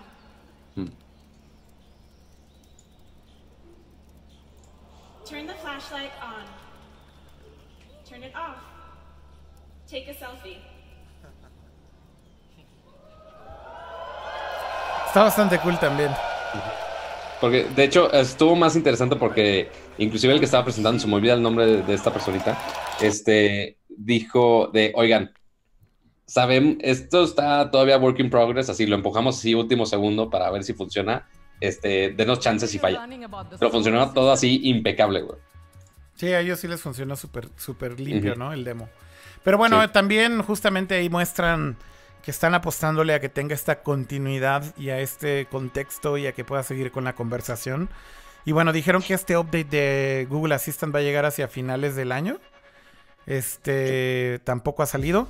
Y una cosa más que presentaron que me llamó mucho la atención es que ya están haciendo rollout. Esto sí es para todos los usuarios de Pixel, no para todos los usuarios de Android, pero para todos los usuarios de Pixel, de este update en Google Maps que te permite navegar usando realidad aumentada. Entonces que pones una dirección y te empieza a mostrar las flechas y como unas especies de pues como objetos en 3D que te muestran hacia dónde debes de caminar en el mundo real. Y bueno, este rollout ya comenzó para usuarios de Pixel y me, llama mucho la atención también como que finalmente lo saquen, porque lo habían mostrado en demo creo que desde Google I.O. pasado. Y finalmente lo beta testearon de manera limitada, pero bueno, hoy sale para todos los usuarios de Pixel. Oye, chavo, pero ¿por qué, como tú no has probado Maps en AR? Yo no he probado Maps en AR. Porque yo sí lo tengo. Pero es porque. Pero ¿y por qué hicieron rollout en Samsung antes? O sea, eso fue por, beta. No, no, es por Samsung, es por Local Guides. ¿Cómo por Local Guides? Local Guides es el, programa de, Google de que tú estés, estés, alimentando información a los mapas de Google. Ajá. Y a los que fueron de cierto nivel para arriba, se los pusieron en alfa. Ah, ok, ok. Pero entonces, yo aquí lo tengo en alfa. Pero eso es un super alfa. Es un super alfa limitado, entonces. Sí. evidentemente. Pero que funciona bastante bien, ¿eh? O sea, sí lo he usado un par de veces por acá y funciona bastante bien. ¿Pero lo has usado en México entonces? Sí. Ah, wow. Sí lo he usado aquí y funciona sin pedo. O sea, porque lo que hace es usar la, las fotos de Street View que ya tienen. Ajá. Este, y ya de ahí ya reconoce, ah, ya estás aquí exactamente, entonces ya te, ya te guía más o menos para dónde irte. Ah, este, el único pedo es, ok, funciona de día, de noche, pues no, no relaciona las imágenes, porque Street View pues lo tienen de día. Claro. Este, entonces no te agarra también este, toda la ubicación. Pero si quieres un día calarlo, acá con todo gusto. Pues ya de hecho ya tengo este el update en el Pixel, entonces ya lo puedo usar también ahí. Lo voy a ah, probar. entonces, o sea, apenas lo voy a probar yo. Pues. Yo no había, yo no había probado porque justamente el rollout en el Pixel era muy limitado también. Justo no sabía que era con este alfa para, este, para estos usuarios. Pero ya hoy ya llega para todos los Pixel. Entonces, si tienes cualquier Pixel 1, 2 o 3, funciona. Pues bueno, ya yo creo que con eso se acabó, ¿no? Fue todo lo que presentaron en Google. mencionar algo. A ver, dale, eh, Yo creo que lo que más me gustó de del evento y no le hicieron mucho ruido más que cuando mencionaron que justamente ya toda esta, toda esta categoría de hardware iba a vivir bajo el, nombre de Nest como tal. Eh, lanzaron una campaña, está, está, en, el, está en, el, en, el, sitio de la tienda de Google, se les pasó diga que todos estos dispositivos, justamente eh, con esta preocupación y con esta con este tema de la privacidad que también, o sea, que igual que Facebook lo mencionaron mucho en, esta conferencia, obviamente existe la preocupación de que si vas a meter micrófonos y cámaras en tu casa, eh, que escuchan, que no escuchan, qué información venden, qué no venden, ¿no? Entonces, justamente, eh, en teoría, es este, esta nueva ideología, llamémosle así, de meter a todos, todos los productos de hardware bajo la marca de Nest, es que justamente nada de tu información, o sea, ellos no hacen tracking de absolutamente nada de lo que están viendo, de lo que están escuchando o de lo que está sucediendo en tu red. Yo en lo particular me importa mucho porque yo uso Google Wi-Fi, o sea, yo tengo estos huevitos de Google que son justamente para hacer un, un mesh este, del Wi-Fi en, tu casa. Y pues obviamente yo siempre hacía el chiste de que, o sea, ¿cómo podía preocuparme de la privacidad si navego con dispositivos de Google y saben perfectamente todo lo que hago, ¿no? Oye, oye, pero espera, espera un segundo. ¿No usas AirPorts? ¿No? ¿AirPorts? ¿Casa? No, tenía AirPorts y cuando los... ¿Eres ese tipo de pecador? Sí, sí, sí, sí, era usuario de, Se está revolcando en su tumba en este momento. Pues para qué los dejan de fabricar. Eso sí, ¿verdad? este. Y también tengo, por ejemplo, cámaras de Nest, ¿no? Eh, entonces, digo, obviamente ven todo, escuchan todo y saben todo. Pero justamente eh, eh, lo que ellos dicen es que están súper comprometidos con que no van a vender tu información, que no la están obviamente utilizando, que no la van a comercializar Y entonces, pues bueno, según esto, al parecer sí están comprometidos con, con este tema. Pero bueno, para mí era como importante. Órale. Pues digo, no sé si se nos escapó algo más de... No, creo que ya estamos ya hablando de, de las tres conferencias de desarrolladores. Este, ya más adelante, to- todavía falta un poco de tiempo, así que vamos a guardarnos para ese tema. Mm. Ya vendrá WWDC para que ya se explayen los Apple fanboys este, habidos y por haber. Este, pero sí, eso ya será tema más adelante. Hay muchos rumores, pero ya los hablaremos más adelante, porque si no, vamos a acabar aquí hasta las 3 de la mañana. Ya sé. Bueno, pues yo creo que con eso cubrimos más o menos por eh, compañía los anuncios más importantes de lo que se presentó en I.O., en Facebook F8 y en Microsoft Build. Así que espero que les haya gustado el resumen. Ya llevamos dos horas de stream, así que vamos despidiendo. Eh, muchas gracias a todos los que estuvieron por ahí en el chat y nos acompañaron en este nuevo episodio de Nerco el día de hoy. Ojalá eh, hagamos otro stream igual eh, con los siguientes eventos que hay en el calendario. Digo, ya un poquito más lejos, pero a principios de junio viene WWDC eh, de Apple. Seguramente haremos un episodio de eso. Y en el Inter seguramente hay por ahí un par de eventos grandes que lo ameriten. Así que Pues estaremos por E3.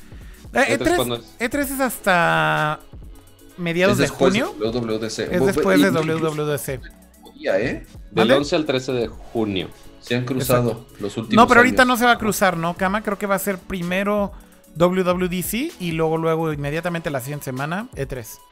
Exactamente.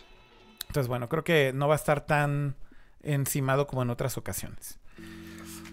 Ok, pues bueno, gracias a todos los que estuvieron en el chat de nuevo. eh, un saludo a todos. Y ya, como dicen ahí en el chat, exacto, pídanle al tío Fayucas que se traiga su Pixel 3A de allá, de los States. Eh, y bueno, pues un gran agradecimiento, como siempre, al buen Pato, al buen Cama. Gracias. No, gracias a ustedes. Siempre es un placer estar por acá. Mucho, mucho gusto, igualmente, señor. A ver si ya funciona Yo su. tan formal. A ver si ya funciona su cámara buena en. La, la buena. Ni, me diga- ni me digas de la pinche cámara que no se deja. Ya sé, ya sé. Pero bueno, ya se supone que mañana debo de grabar el resumen del, del I.O. Por más que lo hicimos aquí en dos horas. Ahora o tienes más. que grabar otro más. Ahora grabaré uno como de, ¿qué será? ¿10 minutitos? Está bien, está bien. Formato YouTube. Hay para todos. YouTube. Hay para todos. Más millennial, para que entiendan. Sí, exacto. Gracias también a ti, Kama. Saludos, gracias a los que nos vieron en vivo y recomiéndenos, descarguen el podcast también, estará los próximos días en línea. Correcto. Buen recordatorio. Este, exacto, nos espero nos, nos veamos muy pronto eh, y gracias de nuevo. Saludos. Buenísimo. Es buen recordatorio ese. eh, estaremos poniendo el episodio en YouTube, pero también en iTunes y en Spotify. Recuerden suscribirse. Si se pierden estos episodios, tal vez lo más ¿Aparece práctico en sea Google que... Podcast o no? Creo que también. También está en Google Podcast. Eh, no sé si tienes ahí Google Podcast en Android y puedes hacer un quick search. Pero creo que sí, porque Anchor lo publica en todas las plataformas, de hecho. Entonces, Mm, creo que lo hace automático. Pero bueno. Ahí lo buscan. Buscan Anchor Podcast en su eh, directorio de podcasting favorito y seguramente ahí estamos. Y así que si van en un trayecto largo o algo así, pueden escuchar estos resúmenes completos ahí en audio también. Bueno, Este, eh, ¿sale o no al sale? menos lo busqué como Nercor y creo que no. No, sí, Sí, ejemplo, Podcast. este, este aquí yo Nada más- mientras sea un este o sea cualquier agregador de de podcast, ajá, al final del día es un feed de RSS, entonces lo va lo va a agarrar sin, sin problema. Por ahí está. Pero esto es en Google Podcast, entonces, Cama. No, esto es en Overcast que yo uso en iOS. No, no, es Pero que. no, pero es que no Google necesariamente. ¿Sí, Sa? Ajá, ¿por qué lo marca como explícito? No sé si yo le puse esa opción. Porque decimos pitos y vergas de repente, güey. Ajá, porque nada más son algunos episodios, sí están como explícitos. Ah, ok. Eso no recuerdo cómo lo marco, pero ok. Bueno, anyways. Ya paramos el stream y paramos también. No va a haber after, así que. Despidámonos ya. Cuídense mucho. Nos vemos. Gracias a todos en el chat de nuevo. Bye. Bye. Bye.